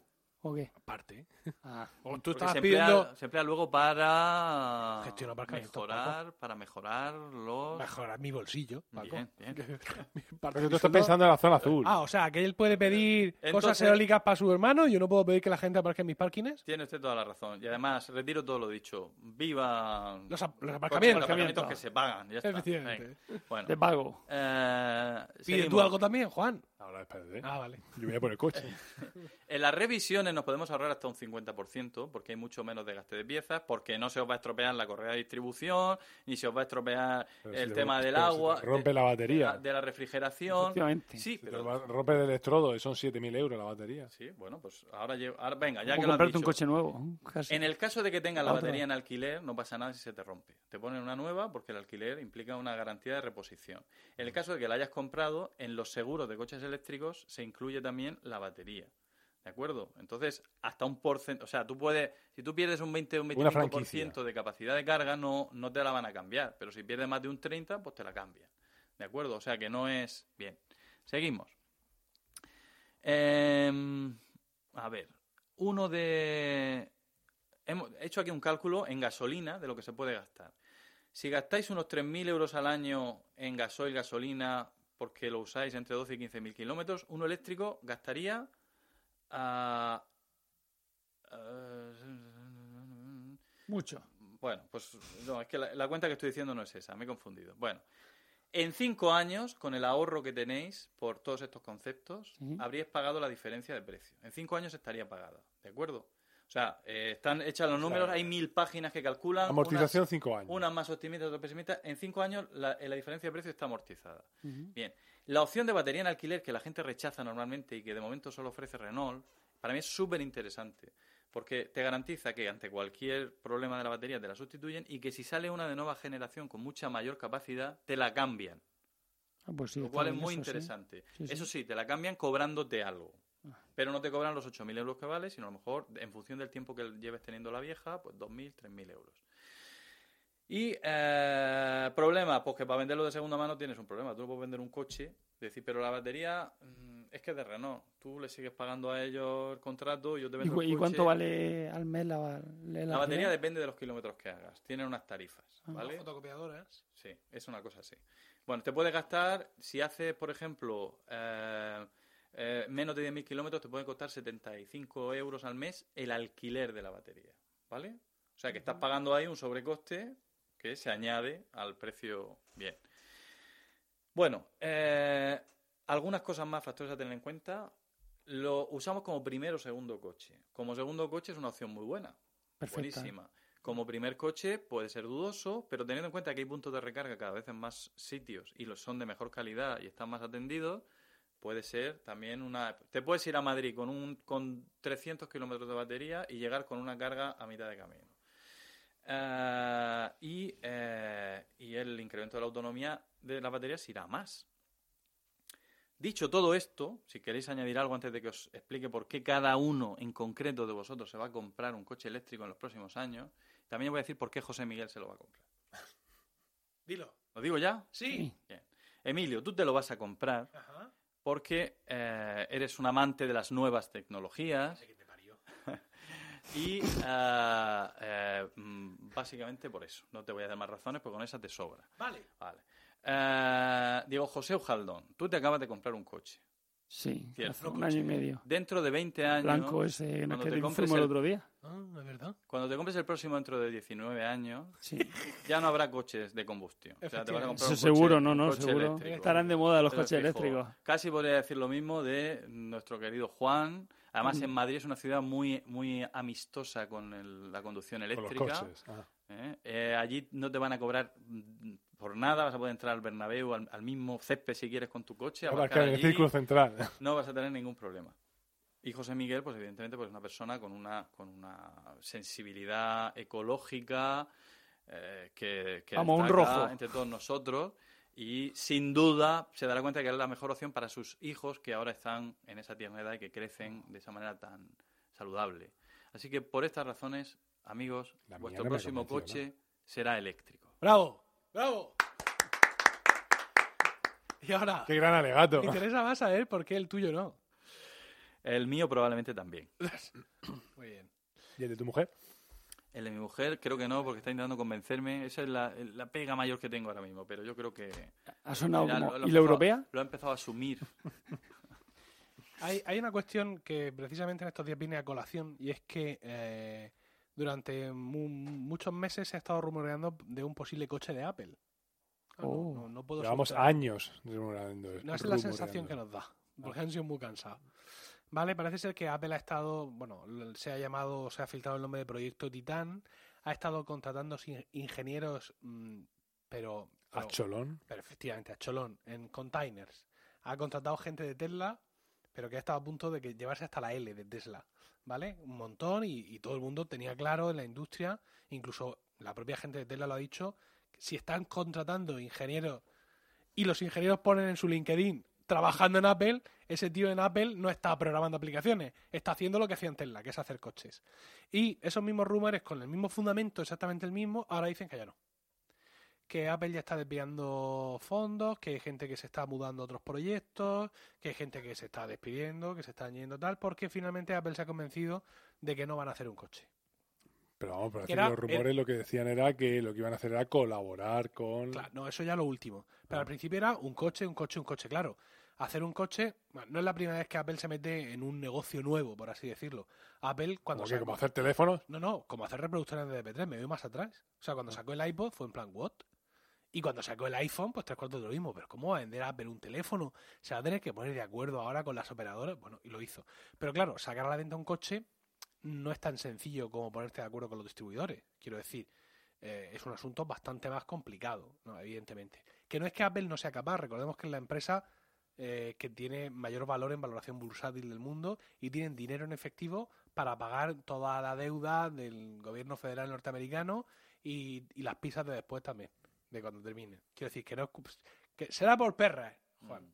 Pero evidentemente es un negocio que sigue siendo muy complejo, con un montón de inversiones, con un montón de historias y finalmente lo que parece que han decidido y es el siguiente paso del coche eléctrico, porque tú te has quedado en el coche eléctrico, pero como tú bien dices, Tesla va muy por delante de todas estas cosas y el coche Mm, El de Juan, el tuyo y el mío no lo sé, pero el de José dentro de 19 años, sé muy posible ¿Solar? que se conduzca solo. Ostras.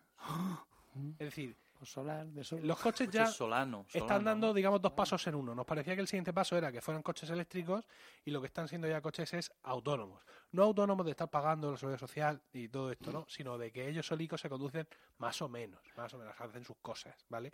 Yo qué sé, mi suegro tiene un Mercedes que se aparca solo. Pero tengo entendido que ya hay coches, no sé si es polvo, que, que hacen así como una especie de como de, de trail, o sea, como de trailers que van todos siguiendo a, a un coche. Sí, no, no, escucha, y los Tesla tienen ah, autopiloto, autónoma. conducción autónoma, Se ¿vale? han estrellado unos cuantos últimamente, ¿no? Ya ha habido No, un poco de pero nada, alarma. uno, uno y, han y han demostrado que no estaba usando el piloto automático. Bueno, en cualquier caso, Apple lo que parece que quiere hacer o que lo que está haciendo es el cerebro del coche. Es decir, está construyendo el sistema operativo, el ordenador de a bordo que va a servir de cerebro a esos coches eléctricos del futuro que necesitarán evidentemente una capa de software espectacular para controlar todo esto, porque cuanto menos mecánico es algo y pasa a ser más electrónico, pues más software necesita. Con lo cual, pues sí, efectivamente, mi tecnofilia, Paco, Aumenta. llevará indudablemente a...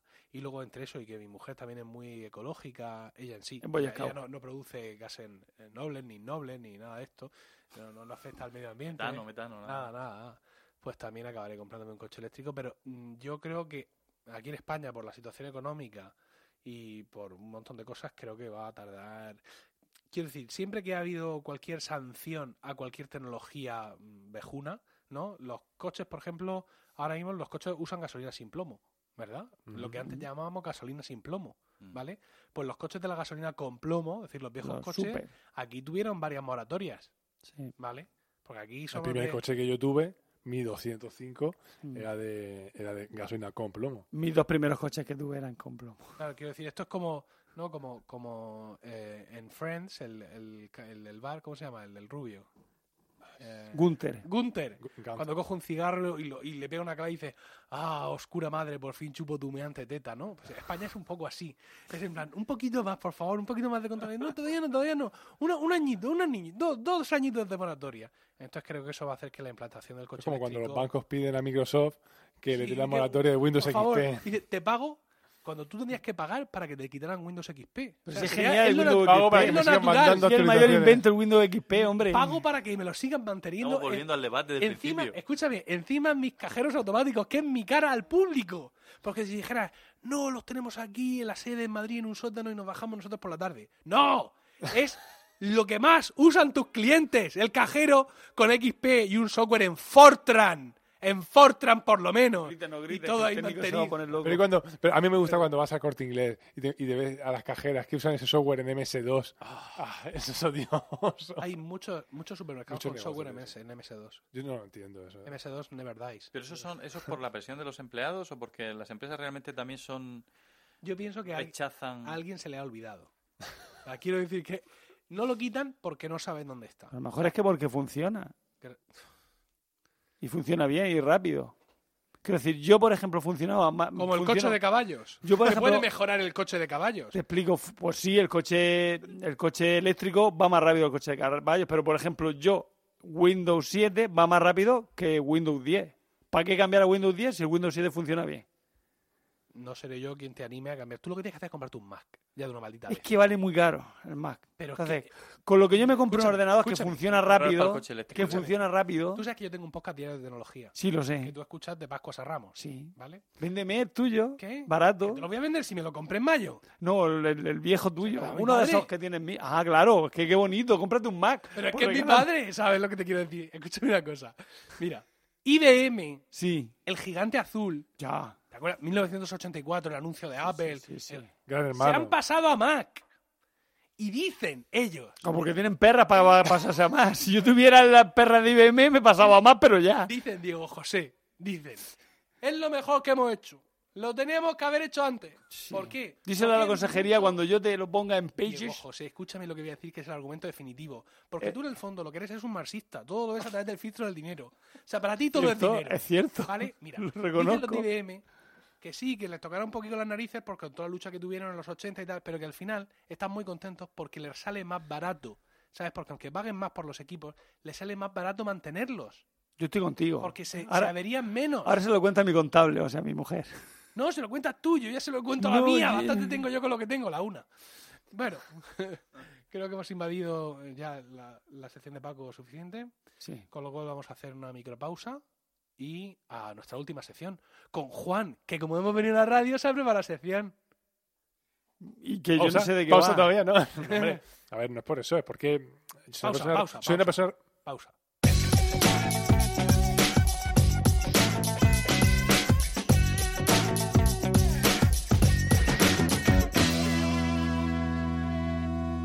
Pues sí, aquí estamos para Juan, que como, como estamos en la radio, pues claro, porque mira, cuando está en su casa, en su piso franco, da igual que él esté así en una esquina comiendo cascaruja y metiéndose con nosotros, pero claro, aquí estábamos en la radio, entonces él ah, se, ha- se lo ha documentado, se lo ha tenido en su teléfono minúsculo, qué pequeño es tu teléfono, ¿Verdad? en tus manos gigantes, De 4 pulgadas. tus manos que pagan IBI separados, pagas dos recibos No, de perdona, IBI, eso es uno tu por cada teléfono. mano. Eso es tu teléfono, iPhone, iPhone 7 Plus. Plus. Bueno, me puedo enterar ya de qué vas a hablar, que todos lo sabéis menos yo. Sí, efectivamente, no hemos querido contártelo por no preocuparte. Juan, ¿de qué vas a hablar? Bueno, vamos a hablar de un tema muy, muy candente ¡Ey! ¡Qué bien traído! Bravo, bravo. Súper bien No vemos el chiste hasta que no nos digas de qué va. Vamos a hablar de algo que está muy de moda, que es la depilación masculina. Madre mía de mi vida. Sabía, sabía que te iba a gustar, Diego José. Bueno, Bueno, aquí tienes campo para el tema, quiero decir, para depilarnos. ah, bien. Aunque ¿Qué, te que empiece con la moqueta? Bueno, en mi nivel- cabeza no. A nivel de pelo nuestro te vendría mejor tirarnos al suelo y, Y empezar. pasarnos una segadora. Automáticamente Por pasa encima. el, el cortador de césped. ¡Va! Y por el- detrás, y por por detrás, supuesto, y- pues no. Pues de eso, pues de todo eso vamos a hablar. Cuéntanos, porque es, es el único, digamos, el único punto débil de nuestra amistad. Láser no- o cera. A, favor, en ¿Qué te contra, o No, yo, a ver, yo a favor, a favor. De la eléctrico, láser o cera. Bueno, cuando terminéis de. Va a ser el hablar, planteamiento, va a ser, ¿por Oye, qué os vais a a, depilar? ¿Qué vais a, a, tro- a trolearme o qué? Sí, hombre, todo lo que haces tú siempre, que ahora o nunca. Respeto ya, que no puede ser. Bueno, em- empieza a hablar, ¿no? Inténtalo. Bueno, pues todo esto viene motivado por lo que es el hacer deporte. el A ver, un momento. Ah, que yo que hago deporte no me tengo. que- un segundo. Es la última sección del programa. Sí. Solo nos queda ser homófobos y machistas. Con Vale. lo cual vamos a estar un poco al loro porque Es muy fácil caer. se nos puede acabar el programa y no habremos sido ninguna de las dos cosas. Hemos sido racistas y no sé qué otras cosas más. Chita, no. Sí, me- yo he hablado de su normal en vez de deficiencias efectivamente. mentales, perdón. Pero no hemos sido machistas ni homófobos, con lo cual tenemos Todavía. una última oportunidad, chicos. Bueno, pues esto viene con lo que es el deporte, vamos, con lo que es la, utilidad de la depilación en el campo deportivo. Sí. ¿Qué pasa? Que yo que hago deporte Mariquitas. me tengo que depilar. Llevo Bravo, toda la vida. bravo. Llevo toda la vida haciendo deporte y no me he depilado. Y cuando digo haciendo Esto deporte, tiene- haciendo es una deporte de verdad. Entre la depilación O para, sea, no obligado, sino por gusto. para aumentar el rendimiento y la motivación por motivos estéticos. Oh, aumentar ¿vale? el rendimiento. Sí, Porque, por ejemplo, cuando tú haces determinados deportes, como que no sé caso, como por ejemplo ciclismo, Sí. o como Te tienen que, te tienen que hacer. tú tienes sí. natación- cuando tienes que hacer tienen que masajear. tienes que, por un lado, aumentar tu aerodinámica, ¿vale? Vale, pero en la, en la natación lo entiendo. Pero, pero entrena, deportes- entrena con pelos para luego cuando tengas la esa, No, señor, la competición, que, correr. no, señor, tú tienes que entrenar en Más déjate el pelo lo más largo posible, es como Son ¿no? Goku Claro. cuando entrenaba con la, con la. Yo, yo cuando hacía baloncesto, yo me ponía pesas en, los, en las piernas. Bueno, yo no, un amigo mío. Pero yo, no, ¡Qué farol, yo no tenía ¡Qué dinero para las pesas. Pero porque yo no tenía dinero para las pesas, pero él me las dejaba. Me las dejó. Un día. Amigo- no, me amigo dejó Luis. durante mi amigo Luis, Luis el el que enano. te Luis el enano, sí. El que me la- robaba la Luis el sí, enano, correcto, por eso es correcto. la. Era Luis el cabrón también, ¿no? Como el otro. Sí, sí, efectivamente. Bueno, venga. Y, salta- y saltaba muchísimo más con las pesas, o sea, después de quitarme las pesas, claro, obviamente. A ver, un momento. A mí me gustaría traer a Juan tanto como vosotros, Sí. pero es que no, no tenemos Hay material. que darle. Hay que darle por lo menos la oportunidad de que desarrolle un tema. No, no, no te preocupes, Para luego material. encima. Venga, Bueno, el caso es que, eh, y luego, como bien indicas, Diego, eh, efectivamente, a la hora de, bueno, ya no solo por factores estéticos, que lógicamente cuando tú vas con tus pantalones cortos y todo eso, pues por motivos estéticos, Me- cállate. Espera, chi- chicos, chicos, por favor, me apagas el micro de aquí del muchacho. Ah, míralo ahora. O sea, me has estado troleando desde que hemos empezado esto. Bueno, Venga, entonces, pero ahora hablando en serio, por motivos a la hora de dar masajes, sobre todo a la gente más profesional, es bastante más, mm, más cómodo para el masajista y para el, y para el Sí, eso sí, te deportista doy la razón. eh, el ir depilado. Sobre doy la razón. Bueno. Pero ¿qué pasa? Bueno, pues ahí empezamos. Ya, ya, ya sabemos, ya tenemos una justificación para depilarnos, ¿vale? Pero ahora te pregunto, ¿tú tienes justificación para depilarte? Te voy a explicar por qué. Porque tú, ¿cuánto vas al masajista? Pues yo cada vez que tengo que ir, una o dos veces, a eh, al contrario, una, dos cada una o dos semanas, quería decir, joder. Vamos a ver, pues sí vas, sí vas, sí. Yo pensaba que ibas menos. No, sí. Yo pensaba que era cuando tenías una contractura tal, pero no, no. No, no, va, va. hay que hacer masaje de descarga, Diego, no solo cuando tienes un problema, Oh, hay que ir pues, en plan preventivo, no, no en plan curativo. Eso, eso es Lo- así. Lo que pasa es que no lo hacemos. Ahí Pero dado, tú y yo ¿eh? estirábamos cuando corríamos, ¿te acuerdas? Estirar para lo que tú y yo corríamos. con, con, con tu chándal ese... Dale, De. Adidas. Bueno, de- de De Adidas, las rayas. Bueno, ¿de, de qué manera se pueden suprimir los pelos? Porque dices, si tenía un Chandal Night de Tactel. Déjalo al hombre, De venga. caleño. Ahora, Juan. Pues, ¿de qué manera se puede suprimir? ¿Qué- ¿Cuál es el problema de, de la depilación principal? Porque realmente la depilación tiene una gloria muy efímera. En tanto en cuanto, pues no dura nada. En cuestión de 15 días ya se te ha acabado la gloria de ir Quiero, ir- quiero un momento. Mm, Quiero insistir en el tema de que los micrófonos aquí no son supercardioides, Me han bajado pero, los niveles. pero aún así tú estás consiguiendo el mismo efecto. Tú estás hablando así completamente, que- o sea, entrando y saliendo del Pero micrófono. porque os incluye en la conversación. No, no, pues no nos incluyas. Bueno, vale. Miraré este punto rojo. Eso, que tú tengo mira- aquí delante de mí. Pero escúchame, yo sé que no es un camaleón, pero puedo mover los ojos si mueves la cabeza. ¿Eso es posible? Es que tú lo tienes muy fácil porque estás en la esquina. ¿Pero qué más da? Bueno, Bueno. venga, sigue. Bueno, pues eso, ¿de qué manera uno se puede retirar el vello corporal? Hay distintas maneras de hacerlo, ¿vale? ¿A tirones? Eh, bueno, bueno, la manera más rápida es la, vamos, afeitarse, eh, pasarse la cuchilla. ¿Qué Pero dices? eso, eso es de débiles, efectivamente. Hombre, eso- ¿Cómo que de... a ver, A el ver, es un falso mito que una vez que te hayas afeitado te sale el pelo más fuerte. Eso No, no, no es un falso mito para No es cierto. Con la gente que se afeita la cabeza porque tiene No es poco que más Está demostrado que No es que, no se haga, es no es que se haga más fuerte, pero cuando tú cortas el pelo, cuando tú arrancas el pelo, el pelo nace mm, nuevo y entonces digamos que sale finito y por tanto más, más, más fácil retirarlo. Pero cuando tú lo cortas, eh, no es que se haga más fuerte, es que ya era una cosa grande, es como cortar una rama. La rama sigue siendo igual de gorda. Entonces, eh, bueno, pues es mucho más gordo y tiene más fuerza. Ahí es donde se- por eso se dice que el pelo ten- tenía más fuerza. Y aparte, cuando tú arrancas el pelo, pues eso, la punta es fina y delgada, mientras que tú, al cortar el pelo, realmente haces una, una- haces una sección. Por tanto, pues por- es como la barba. La barba, cuando tú la afeitas, raspa. Creo- que lo he entendido. Tiene sentido. ¿Vale? Tiene sentido. Ahí, ahí ¿vale? Ahí le he dado, ahí le he dado. punto para Juan, claramente. Mini punto, No, digamos. no, que va. Para Juan todos son puntos gordos. Entonces, pero realmente afeitarse, pues bueno, sí, es muy rápido. A ver, la primera vez que te depilas, perdón, que te afeitas, dice, ve a afeitar las piernas porque yo me he venido arriba y llevo toda mi vida con los pelos con- que parezco una, una oveja. Bien, pues no, eh, ahí, si empiezas a, a pasarte la cuchilla, te puedes morir. Te puedes morir eh, porque, vamos, es- la, la cuchilla se emboza, tardas tres horas. Se empoza. Aquello- se embo- sí, no, aquí hay una manera de retirarlo. Puedes hacerlo en la ducha para ir vaciando continuamente. Vamos, es, es desesperante. ¿Cuál es la solución? Pues pasarte una máquina de estas que hay ahora más modernas. No. Así que Esta- no, sí que pin, no, loco. Una máquina de estas, de- como, como la tipo recortadora de barba, de estas Sí. que puedes ir a nivel, pues de esas.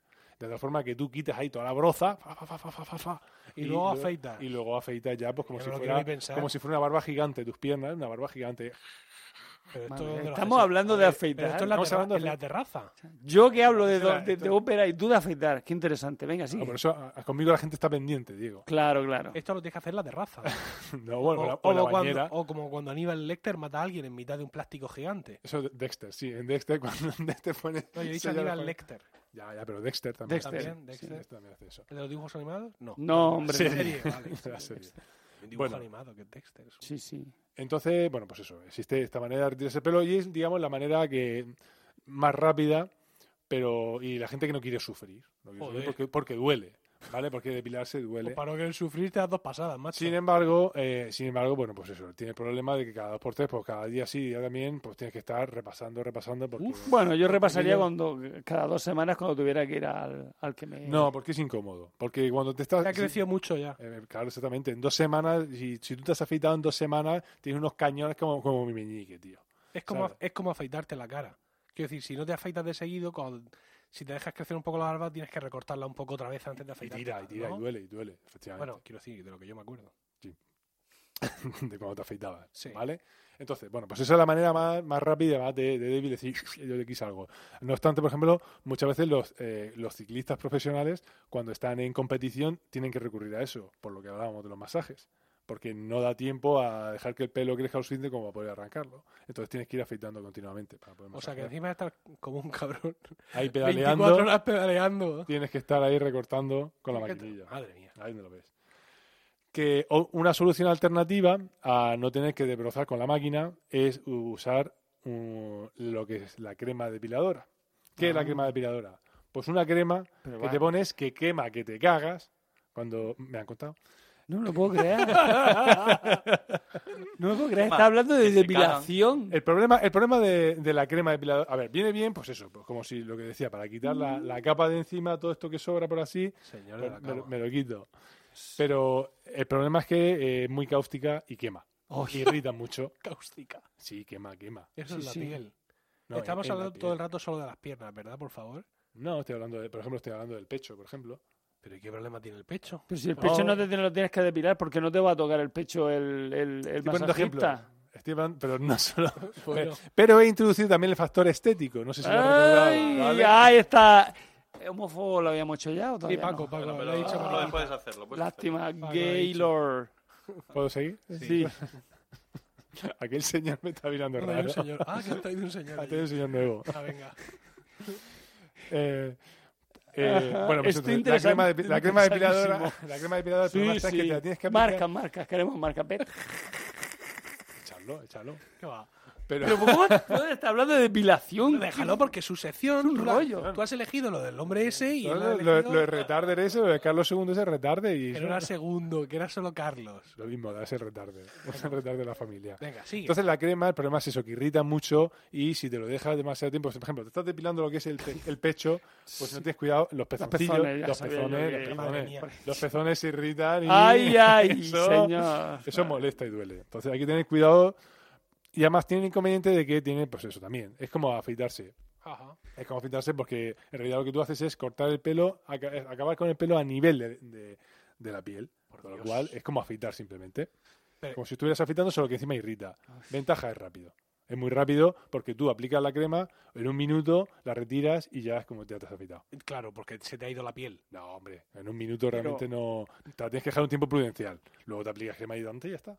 Bueno, ahora, ahora yo, yo te estoy esperando. Sí, efectivamente. Yo me quedé absolutamente. Cuando ha dicho lo de. Se te han puesto los ojos como platos cuando ha dicho lo de la crema hidratante. Y fue la sensación cuando. Mira, el otro día estaba yo viendo una serie nueva, Bron, Ah, El Puente. Tú, Sí, ¿tú lo has Bron, Bron, visto? ¿Estabas tú viendo o estaba yo viendo? No, estaba yo viendo una Bien. serie nueva. Y hay un tipo que, se, que sale mucho poniendo, sale de la ducha y está poniéndose crema hidratante con su bote ahí de. No, no, pero si a mí no me parece mal ponerse crema hidratante, lo que es en plan es ponte la sosa cáustica esa durante un minuto con el, con, no es esa con el contador ahí, que no te pase sí, un sí, segundo, y luego sí. embadúrnate de crema hidratante antes No, de... Pero tendrás que, claro, tendrás que cuidarte esa piel que has Ha destrozado. irritada, claro, efectivamente. Ahí Diego lo daba, ahí Diego lo daba. Una cosa es estar loco y otra cosa es estar tarado totalmente. Como estos romanos. Venga, y entonces... Bueno, entonces ya pasamos ya a la, a la, a la solución. Esas son las soluciones eh, Eh, rápidas. las me va a decir la de- cera y ahí te espero yo. la Entonces- irritación. que va, que va. Y entonces Yo ya- dónde va, yo sé dónde va. Láser. Bueno, Sí. Entonces, eh, ya cuando, cuando empiezas a, a depilar, ya hay que hacer las cosas en serio. Y efectivamente, la depilación, depilación propiamente dicho, que es a base de tirón, o sea, con cera. Ay, ay, ay. ¿Vale? Pero se irrita también. Porque, se te, porque vamos. Hombre, si te pones la cera a 5000 grados Kelvin y te la pones en la piel, pues sí, irrita y te hace un agujero, pero no es el objetivo. Lo que hace es cauterizar. Pero vamos, no hay que llegar a tal extremo. No, no, no. Eso irrita. La cera irrita. Hombre, pues sí, pero, a ver, pero Sí, sí, sí, un bueno, bueno, de Eso ahí ¿no? viene la palabra. si te echan el de- bigote, de no ahí- te quiero ya contar. Que yo he visto ahí más de una. De ahí viene la palabra lacerar. Lacerar, Lacerar, claro. Efectivamente. Venga, a ver, deja- déjalo que termine. Que quiero- tengo mucho interés colorado. en ver cuál es el proceso con la cera. Venga. Supongo que es lo mismo que las mujeres. Te tumbas ahí, te tiran un pegote Claro, claro. y de pronto, mira, mira por allí, ¡ras! Claro, el problema está que, que si tú eh, vas de ingenuo y tú llegas y la, la primera... A ver, la la- lo peor es la primera vez. Cuando tú llegas con todos los, los matojos en las piernas y dices, "Pues yo soy muy guay y me quiero hacer la cera en las piernas. Y tú llegas y entonces aquí Pero empiezan a pegar... unas tije- con unas tijeritas no te recortan las puntas, vas a toda la mata. Pero ¿cuál es la diferencia realmente? No lo sé, por eso te lo estoy no- preguntando. si te recortan las puntas, lo único que tú haces es que a veces, si la cera llega a un extremo que no quieres tirar todavía, pues a lo mejor es que te va a pegar un tirón de donde no debes todavía. Entonces, pues vamos, pero realmente da igual. Es más cómodo, es más fácil aplicar la cera si has recortado primero, pero realmente el efecto y el dolor es el mismo. No, no lo puedo ni siquiera ¿Vale? pensar, de verdad. Entonces tú llegas y... ¿Tú eso lo has hecho? ¿A qué? Lo de la ¿En la cera. depilación a la cera? No, no, no, no. Cuéntanoslo. Si lo que me interesa es, es que me cuente eso. Estamos no, no en- quiero verla. Estamos en Solo el quiero... podcasting y aquí la ¿Eso no gente se no ve? No, no se ve. Queremos ver, queremos Bueno, saber, entonces- saber, perdón. Eh, pues eso, tú, tú vas todo guay. Hay distintas maneras.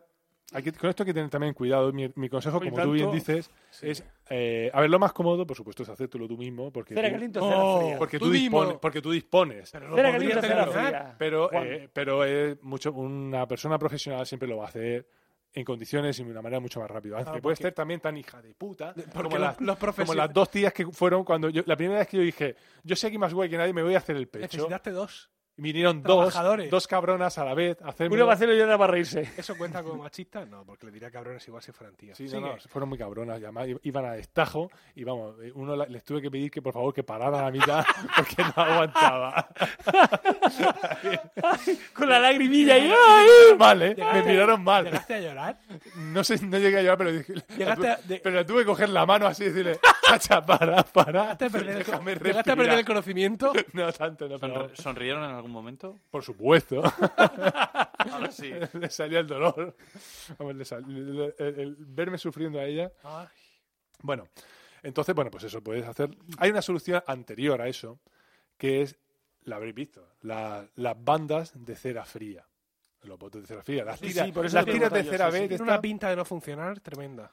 ¿Cuál es el problema? A ver, Venga. cuando la técnica de, de la cera, en lo que se basa básicamente también, es que tú aplicas una, una- una película, una sustancia caliente de tal forma que eh, dilatas el poro y facilitas la salida del pelo, Sí. ¿vale? Entonces, por un lado, sin llegar a la irritación y a la cauterización que tú decías antes, eh, cuanto más caliente esté la cera, más va a dilatar y mejor saldrá. Pero claro, si te pasas de caliente, lo que haces es quemar la piel, ¿vale? Y ya duele, porque, porque Por quema. ahí hay algo que, está, que no está en modo avión.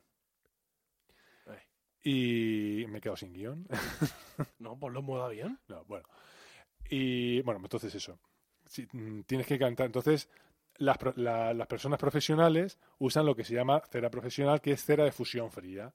Básicamente, unas ceras de ceras profesionales que son ceras de baja que funden antes, ¿vale? Fusión fría del CERN, ¿o qué? es la fisión. De los inventores de, del Una bola de iridio ahí, Sustainable premio contra Chapado. color azul, eléctrico. bueno, Venga. así grosso modo. Y, pero, ¿por qué, por qué digo esto de las ceras profesionales? Porque también puedes irte tú ahí a- al Consum, ahí al Mercadona, comprar cera de esa que tienen baratera, pero eso no, eso, es- Eso no va. como decimos aquí, eso es pan pijo llabas.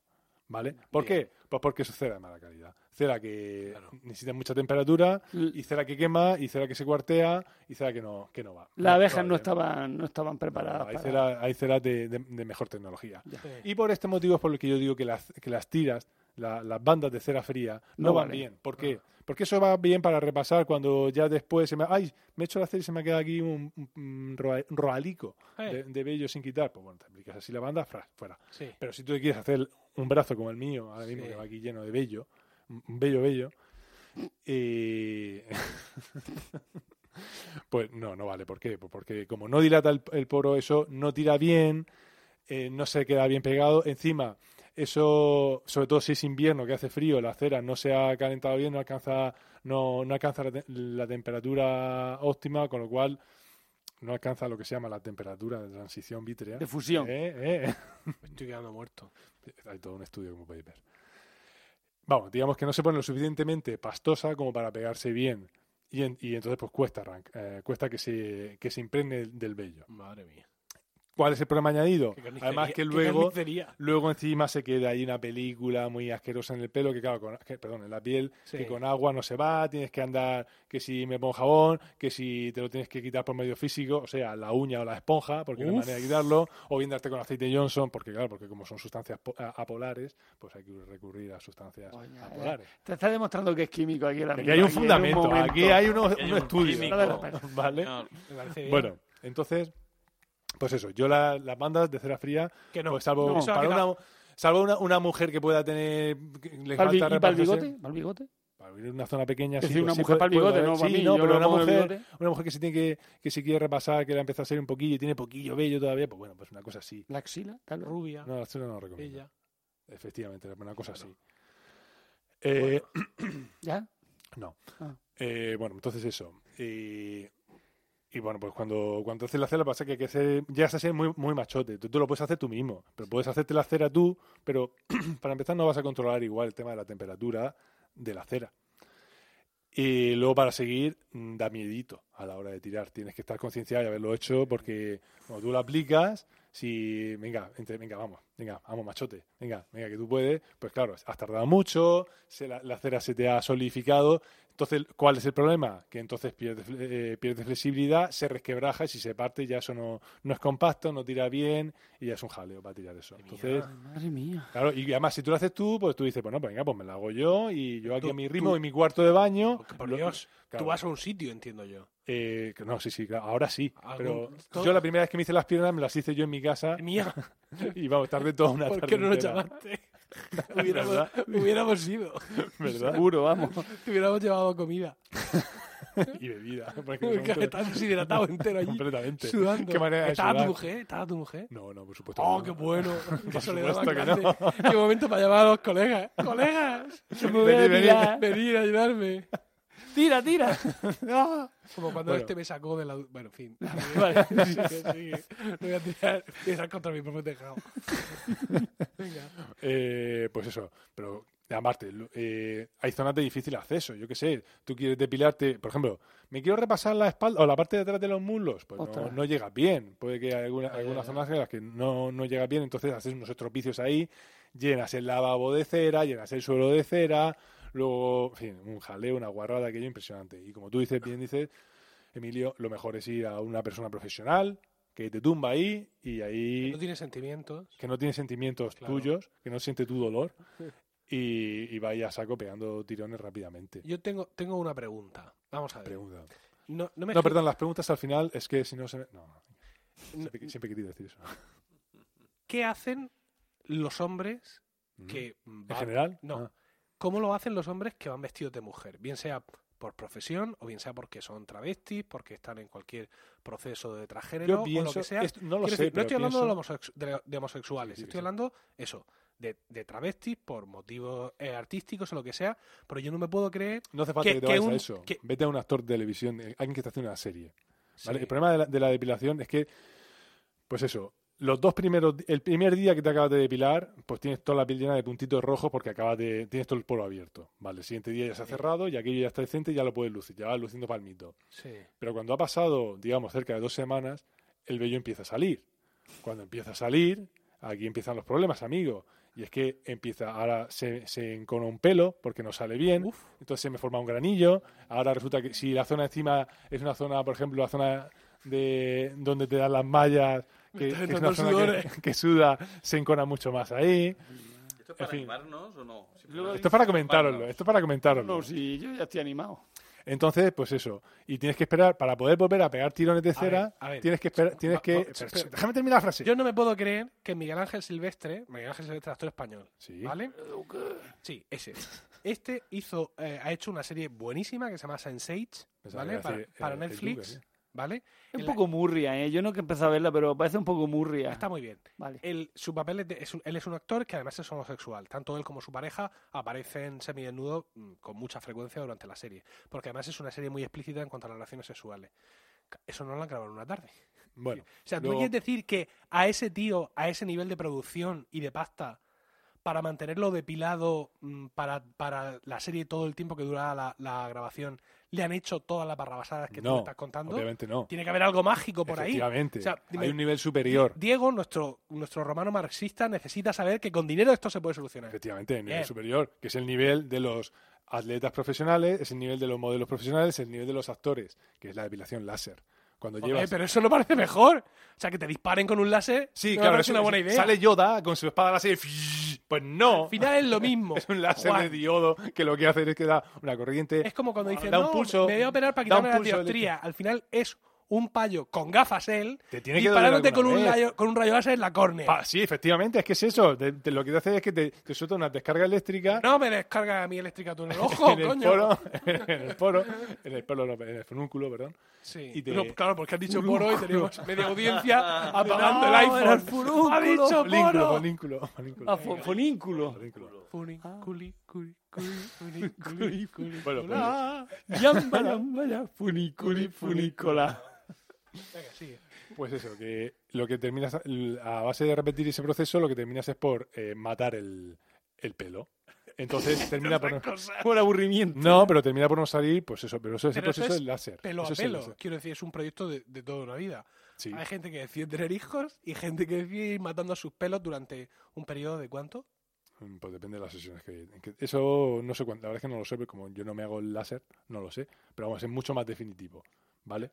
Es un proceso definitivo, pero lleva tiempo. Sobre todo porque tú tienes que, sobre todo cuando te lo vas haciendo, tú no te puedes hacer una sesión hoy y mañana más la siguiente. Tienes que esperar un tiempo, luego Pero, de sesión y sesión, cuando te estás pero tienes como la vacuna que luego tienes que ponértela de recuerdo después, o sea, una vez Creo que que sí, ya- creo que, creo que, que- sí, sí. que es- igual lo Sí, has dicho, ¿eh? Pero eh, ¿qué exactamente qué es lo que hace el láser entonces? ¿Qué te hace en tu cuerpo para que no salga el pelo en años? Pues Matarlo, una matar la raíz. a- a- un, un impulso eléctrico y lo que hace es, uy, lo- y lo que hace es eh, pues a la raíz del pelo para, para acabar con él. La quema. eso que lo, como que lo, Lo va quemando. Lo, lo quema, lo... Sí, sí, sí, lo va quemando.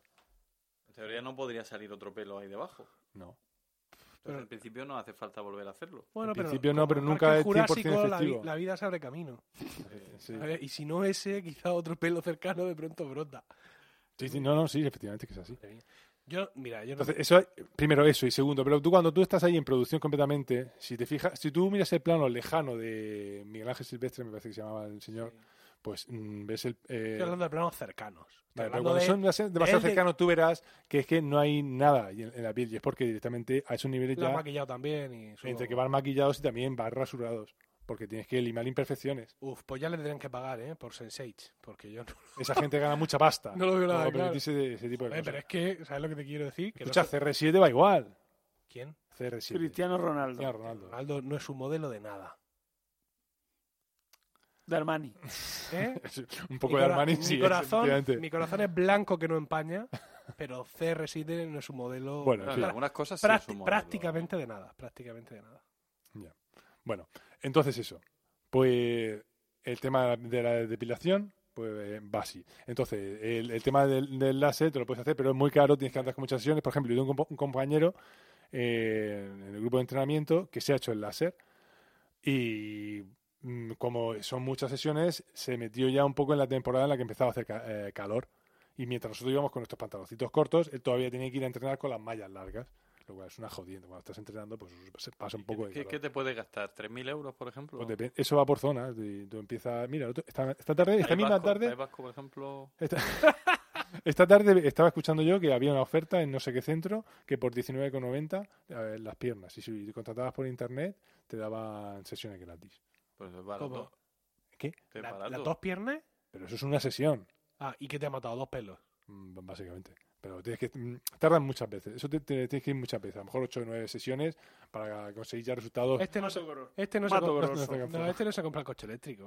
No, no, no. Quiero decir, a, a 20 pavos la pareja de pelos de las piernas y van las piernas suyas, que son largas como autopistas asfaltadas. No, No. no me parece a mí que no. y ¿Qué, bueno, por qué eso. mundo más doloroso nos has descubierto? Yo sabía que esto hacía daño, pero, Pero hay una zona, hay una zona. Bueno, hay zonas, por supuesto, más, más dolorosas y zonas más- menos dolorosas. no entraremos en el esto mito de ahora. el mito de las axilas. Pues sí, No es, no es el mito que más me preocupa. no, no, no, no, no, no, no. Pero realmente las axilas duelen, pero no es como, no es tanto decir, ay, que, que lloro tanto. No, Eh, se puede hacer perfectamente. Yo invito a que la gente se lo haga. ¿Dónde te dolió Cuando- más?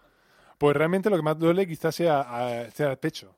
A Sí, mí, sí, a mí el pecho y la espalda. A mí la espalda me molesta mucho, qué raro. fíjate. ¿En la riñonada te lo hicieron? Sí, pero que tampoco es nada. Un poco, ahí, a ver, no es que vaya en plan gorila de espalda plateada, ¿sabes? No soy eso. Pero tengo algo ahí y pues eso, de cada verano, por supuesto, esas cosas hay que, hay que limarlas, hay que limpiarlo un poco, ¿no? Yo, par- parezco un general. Ya todos los galones, ahí no. Los galones en los hombros. Ay, cómo debe ser. Sí, señor.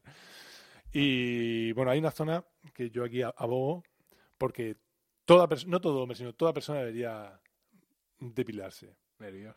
Ay, Dios. Atención. El entrecejo. No hay nada Bueno, peor que un entrecejo bueno, sin bueno. depilar. Bueno, por bueno, Dios. No, hemos Creo que respirado, es lo hemos peor, respirado. ¿vale? Y Ah, bueno, pues Tiene, has tiene su dejado el- utilidad, tiene su utilidad. el que el entrecejo. Claro, que te retiene ahí pare. el sudor, no te entra a los ojos. Claro. Claro. Esto te existe por algo. ¿eh? Pero digo el entrecejo, de una cosa es eso, sí, es muy y- pero Sí, no sí. es el...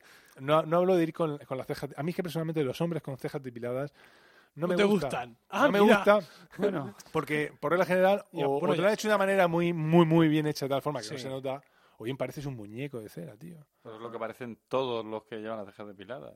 Dime, ponme un ejemplo de alguien No, no, que no, a mí es que por eso es que y no- enseguida da el cantazo. A mí lo de llevar las cejas depiladas me resulta muy artificial, lo veo muy artificial. Es decir, se supone que, que ah, m- más dinero que un futbolista de estos famosos por depilarse las cejas no va a haber quien pague. Pero Igual pagan 5.000 euros por la depilación de cejas. De cada ceja. Igual. Y, y sin embargo parecen muñecos, como Sí. tú dices. Entonces será que mucho mejor no se puede hacer. Ya. Pero, en fin, yo lo que hago, eh, al final de mi alegato, es que yo ahora mismo, yo sé que la depilación ahora mismo es muy... Eh, ¿Qué pasa? ¿Nos echan ya? ¿Nos tenemos que ir? No, ¿Tenemos no, que echar monedas? no. ¿Tenemos Nos está monedas? diciendo cuánto llevamos grabado por si acaso nos da por suicidarnos. Pero Ah, no. bien. estamos dentro del, estamos dentro del margen. Digo, no sé, igual Sí. pasa el señor de la hora y hay que echar monedas. No, no, venga. venga. O sea, cuando ellos están hablando no pasa nada y cuando Oh, estoy hablando yo... Ha pasado antes con un folier Con que un ponía folier. una hora quince. Yo lo he Va visto. bien para vosotros, para que nosotros nos controlemos el tiempo. Sí, Porque como no me estoy grabando yo, no tengo aquí lo que dura. Bueno, en fin. Encima que no, o sea, nada, nos nada. abren su casa, Sí, sí, nos sí, echan sí, una sí, mano sí, y tú sí. todavía te Sí, quejas. sí, sí. No, no me quejo, yo no me he quejado. Bueno, ¿qué Simplemente- quieres que nos depilemos el entrecejo? Más cosas. Sí, sí, eso. que No, decir. nada. ¿Ya? Que, que eso, que realmente... ¿Tú qué te has Si bien depilado? Yo me he depilado piernas... ¿Qué me he depilado o qué, o, o qué, me, qué me depilo? Pero quiero decir, porque yo he depilado ¿Cómo? piernas. Vemos la diferencia. No, porque yo, por ejemplo, Hay cosas que te has ahora depilado mismo- y que ya has dejado de depilar. Bueno, Sí, por ¿hasta ejemplo, dónde por ejemplo, el pecho. el pecho. Tu máximo, pecho. tu máximo. depilaste en un momento dado y luego he visto que no tenía, no tenía rentabilidad. Pero por lo que he dicho al principio, sexual. porque la gloria, porque la, porque la, porque la, la gloria es muy fútil. claro, te has dejado de depilar el pecho cuando tu mujer se ha ido a Madrid. Y cuando claro, la ha descubierto que dolía entonces, muchísimo. ¿para qué? Y ahora que vas a volver, volverás a depilártelo. Si yo lo entiendo. No lo sé, no, A no, ver, no sabemos muy bien lo que vamos a Tu hacer. techo, o sea, Respecto, ¿cuál- lo respecto al pecho. no lo habéis hablado todavía. Con los pechos de ambos, ¿no? Eh, piernas, axilas Sí. y espalda. Joder. Y qué- pecho, Qué daño ¿no? todo. Mm, bueno, Y entrecejo. Y entrecejo. Y a, bueno, y a mí el entrecejo, tengo un barbero ahora que me dijo, esto te lo corto, ¿verdad? Y lo dijo en un tono que no daba lugar a respuesta. O sea, como diciendo, no serás tan... Efectivamente. Y en un momento dado me, re- me recortó las cejas, me quitó un entrecejo y me cortó, lo voy a decir, los pelos de las orejas, porque uno ya tiene una edad. Ay, yo ya, yo- el otro día a mí también me ¿Dentro de la recortaron nariz eso. lo recortan vuestro... No, eso, eso me lo depilo también yo con unas pinzas. Unas pinzas. Yo una vez me depilé los pelos de la nariz con cera. Madre mía. Y eso duele un montón. Eso duele. duele, Me picaba todo. Se pica, los ojos. Ay, Yo, Pica, pica los de la no los debo tener muy largos porque no ha pasado por ahí. Pero porque mi, bar- caliente, digo. mi barbero no me dejaría. sí, cera caliente. Fíjate que me dijo un día, bueno, y dice, me voy y dice, Se me- Se te salen los ojos, la, la lagrimilla. ¡Oh, sí! dice, te tienes que llevar, me dice, te tienes que llevar este champú anticaspa. Dice, porque yo no puedo dejar que tú salgas de mi barbería. Y la gente te ve esa así. no, me pareció muy bien. Sí, muy sí, atento, muy atento, sí. Efectivamente. ¿Ya? Ya. Sí, sí, ya Bueno, bueno, por, bueno. por terminado el tema aquí. Ha dado mucho de sí. Mira, eh, Juan, nos, nos conocemos muchísimos años. Sí.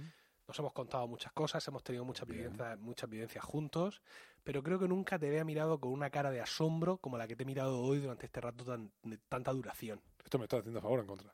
No sabría decirte. Asombro, simplemente. Eh, no, pero está bien que después de tantos años juntos todavía me asombre de esta manera. Pero mm, ¿te sorprende el hecho de que me depile las piernas? No, a mí no, me No sorprende. decirte ahora mismo. Siempre ha sido un. No, hombre, poco- O sea, habéis tú visto- piensas en esa gente que, que va ¿A a jugar, que juega al baloncesto, Sí. con sus camisetas de tirantes. Sí. Tú ves a en- en Chicho Sibilio cuando levantaba los brazos. Sí. No, hombre, no, no, hombre, no. Pero hombre, pero eso te lo recorta. me Te está recordando recorta el mato grosso. Eh. Me está recordando una cosa. Mm, Yo mm, salí en, en una obra de teatro que dirigía yo, por eso salí, si no, no me saca. Haciendo un papel, y yo iba de griego, y con un traje que, que dejaba la vista los sobacos. Y el comentario del público fue, muchacho, ¿por qué no te depilan los sobacos? O sea, después de soltar todo el monólogo de Creón, gente se fijó en eso. Antígona y tal, este era el mensaje que desgraciadamente llegó al público. Conclusión, si vuelvo a salir, me depilaré. Tendrás que ir con los Claro. con Bueno, las axilas De hecho, depiladas. sobacos así, ¿no? Axilas. Sí. Pero- Y con este comentario en el que la estética eh, prevalece sobre la cultura clásica, creo que hemos llegado al final de este décimo primer episodio de- del Décimo podcast. primero ya. Sí. Uh. Y esperamos que lo hayáis encontrado gratificante y divertido. Muchas gracias por el tiempo que habéis dedicado a escucharnos y gracias a Onda Regional de Murcia por su inestimable soporte técnico.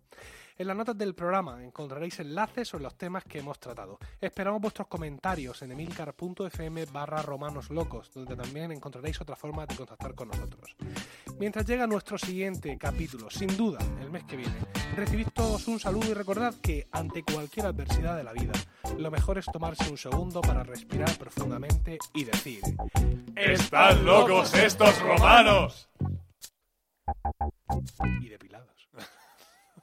Están de Pilatos hasta los... ¿No? ¿Era eso el Sí, chiste? sí, sí, sí.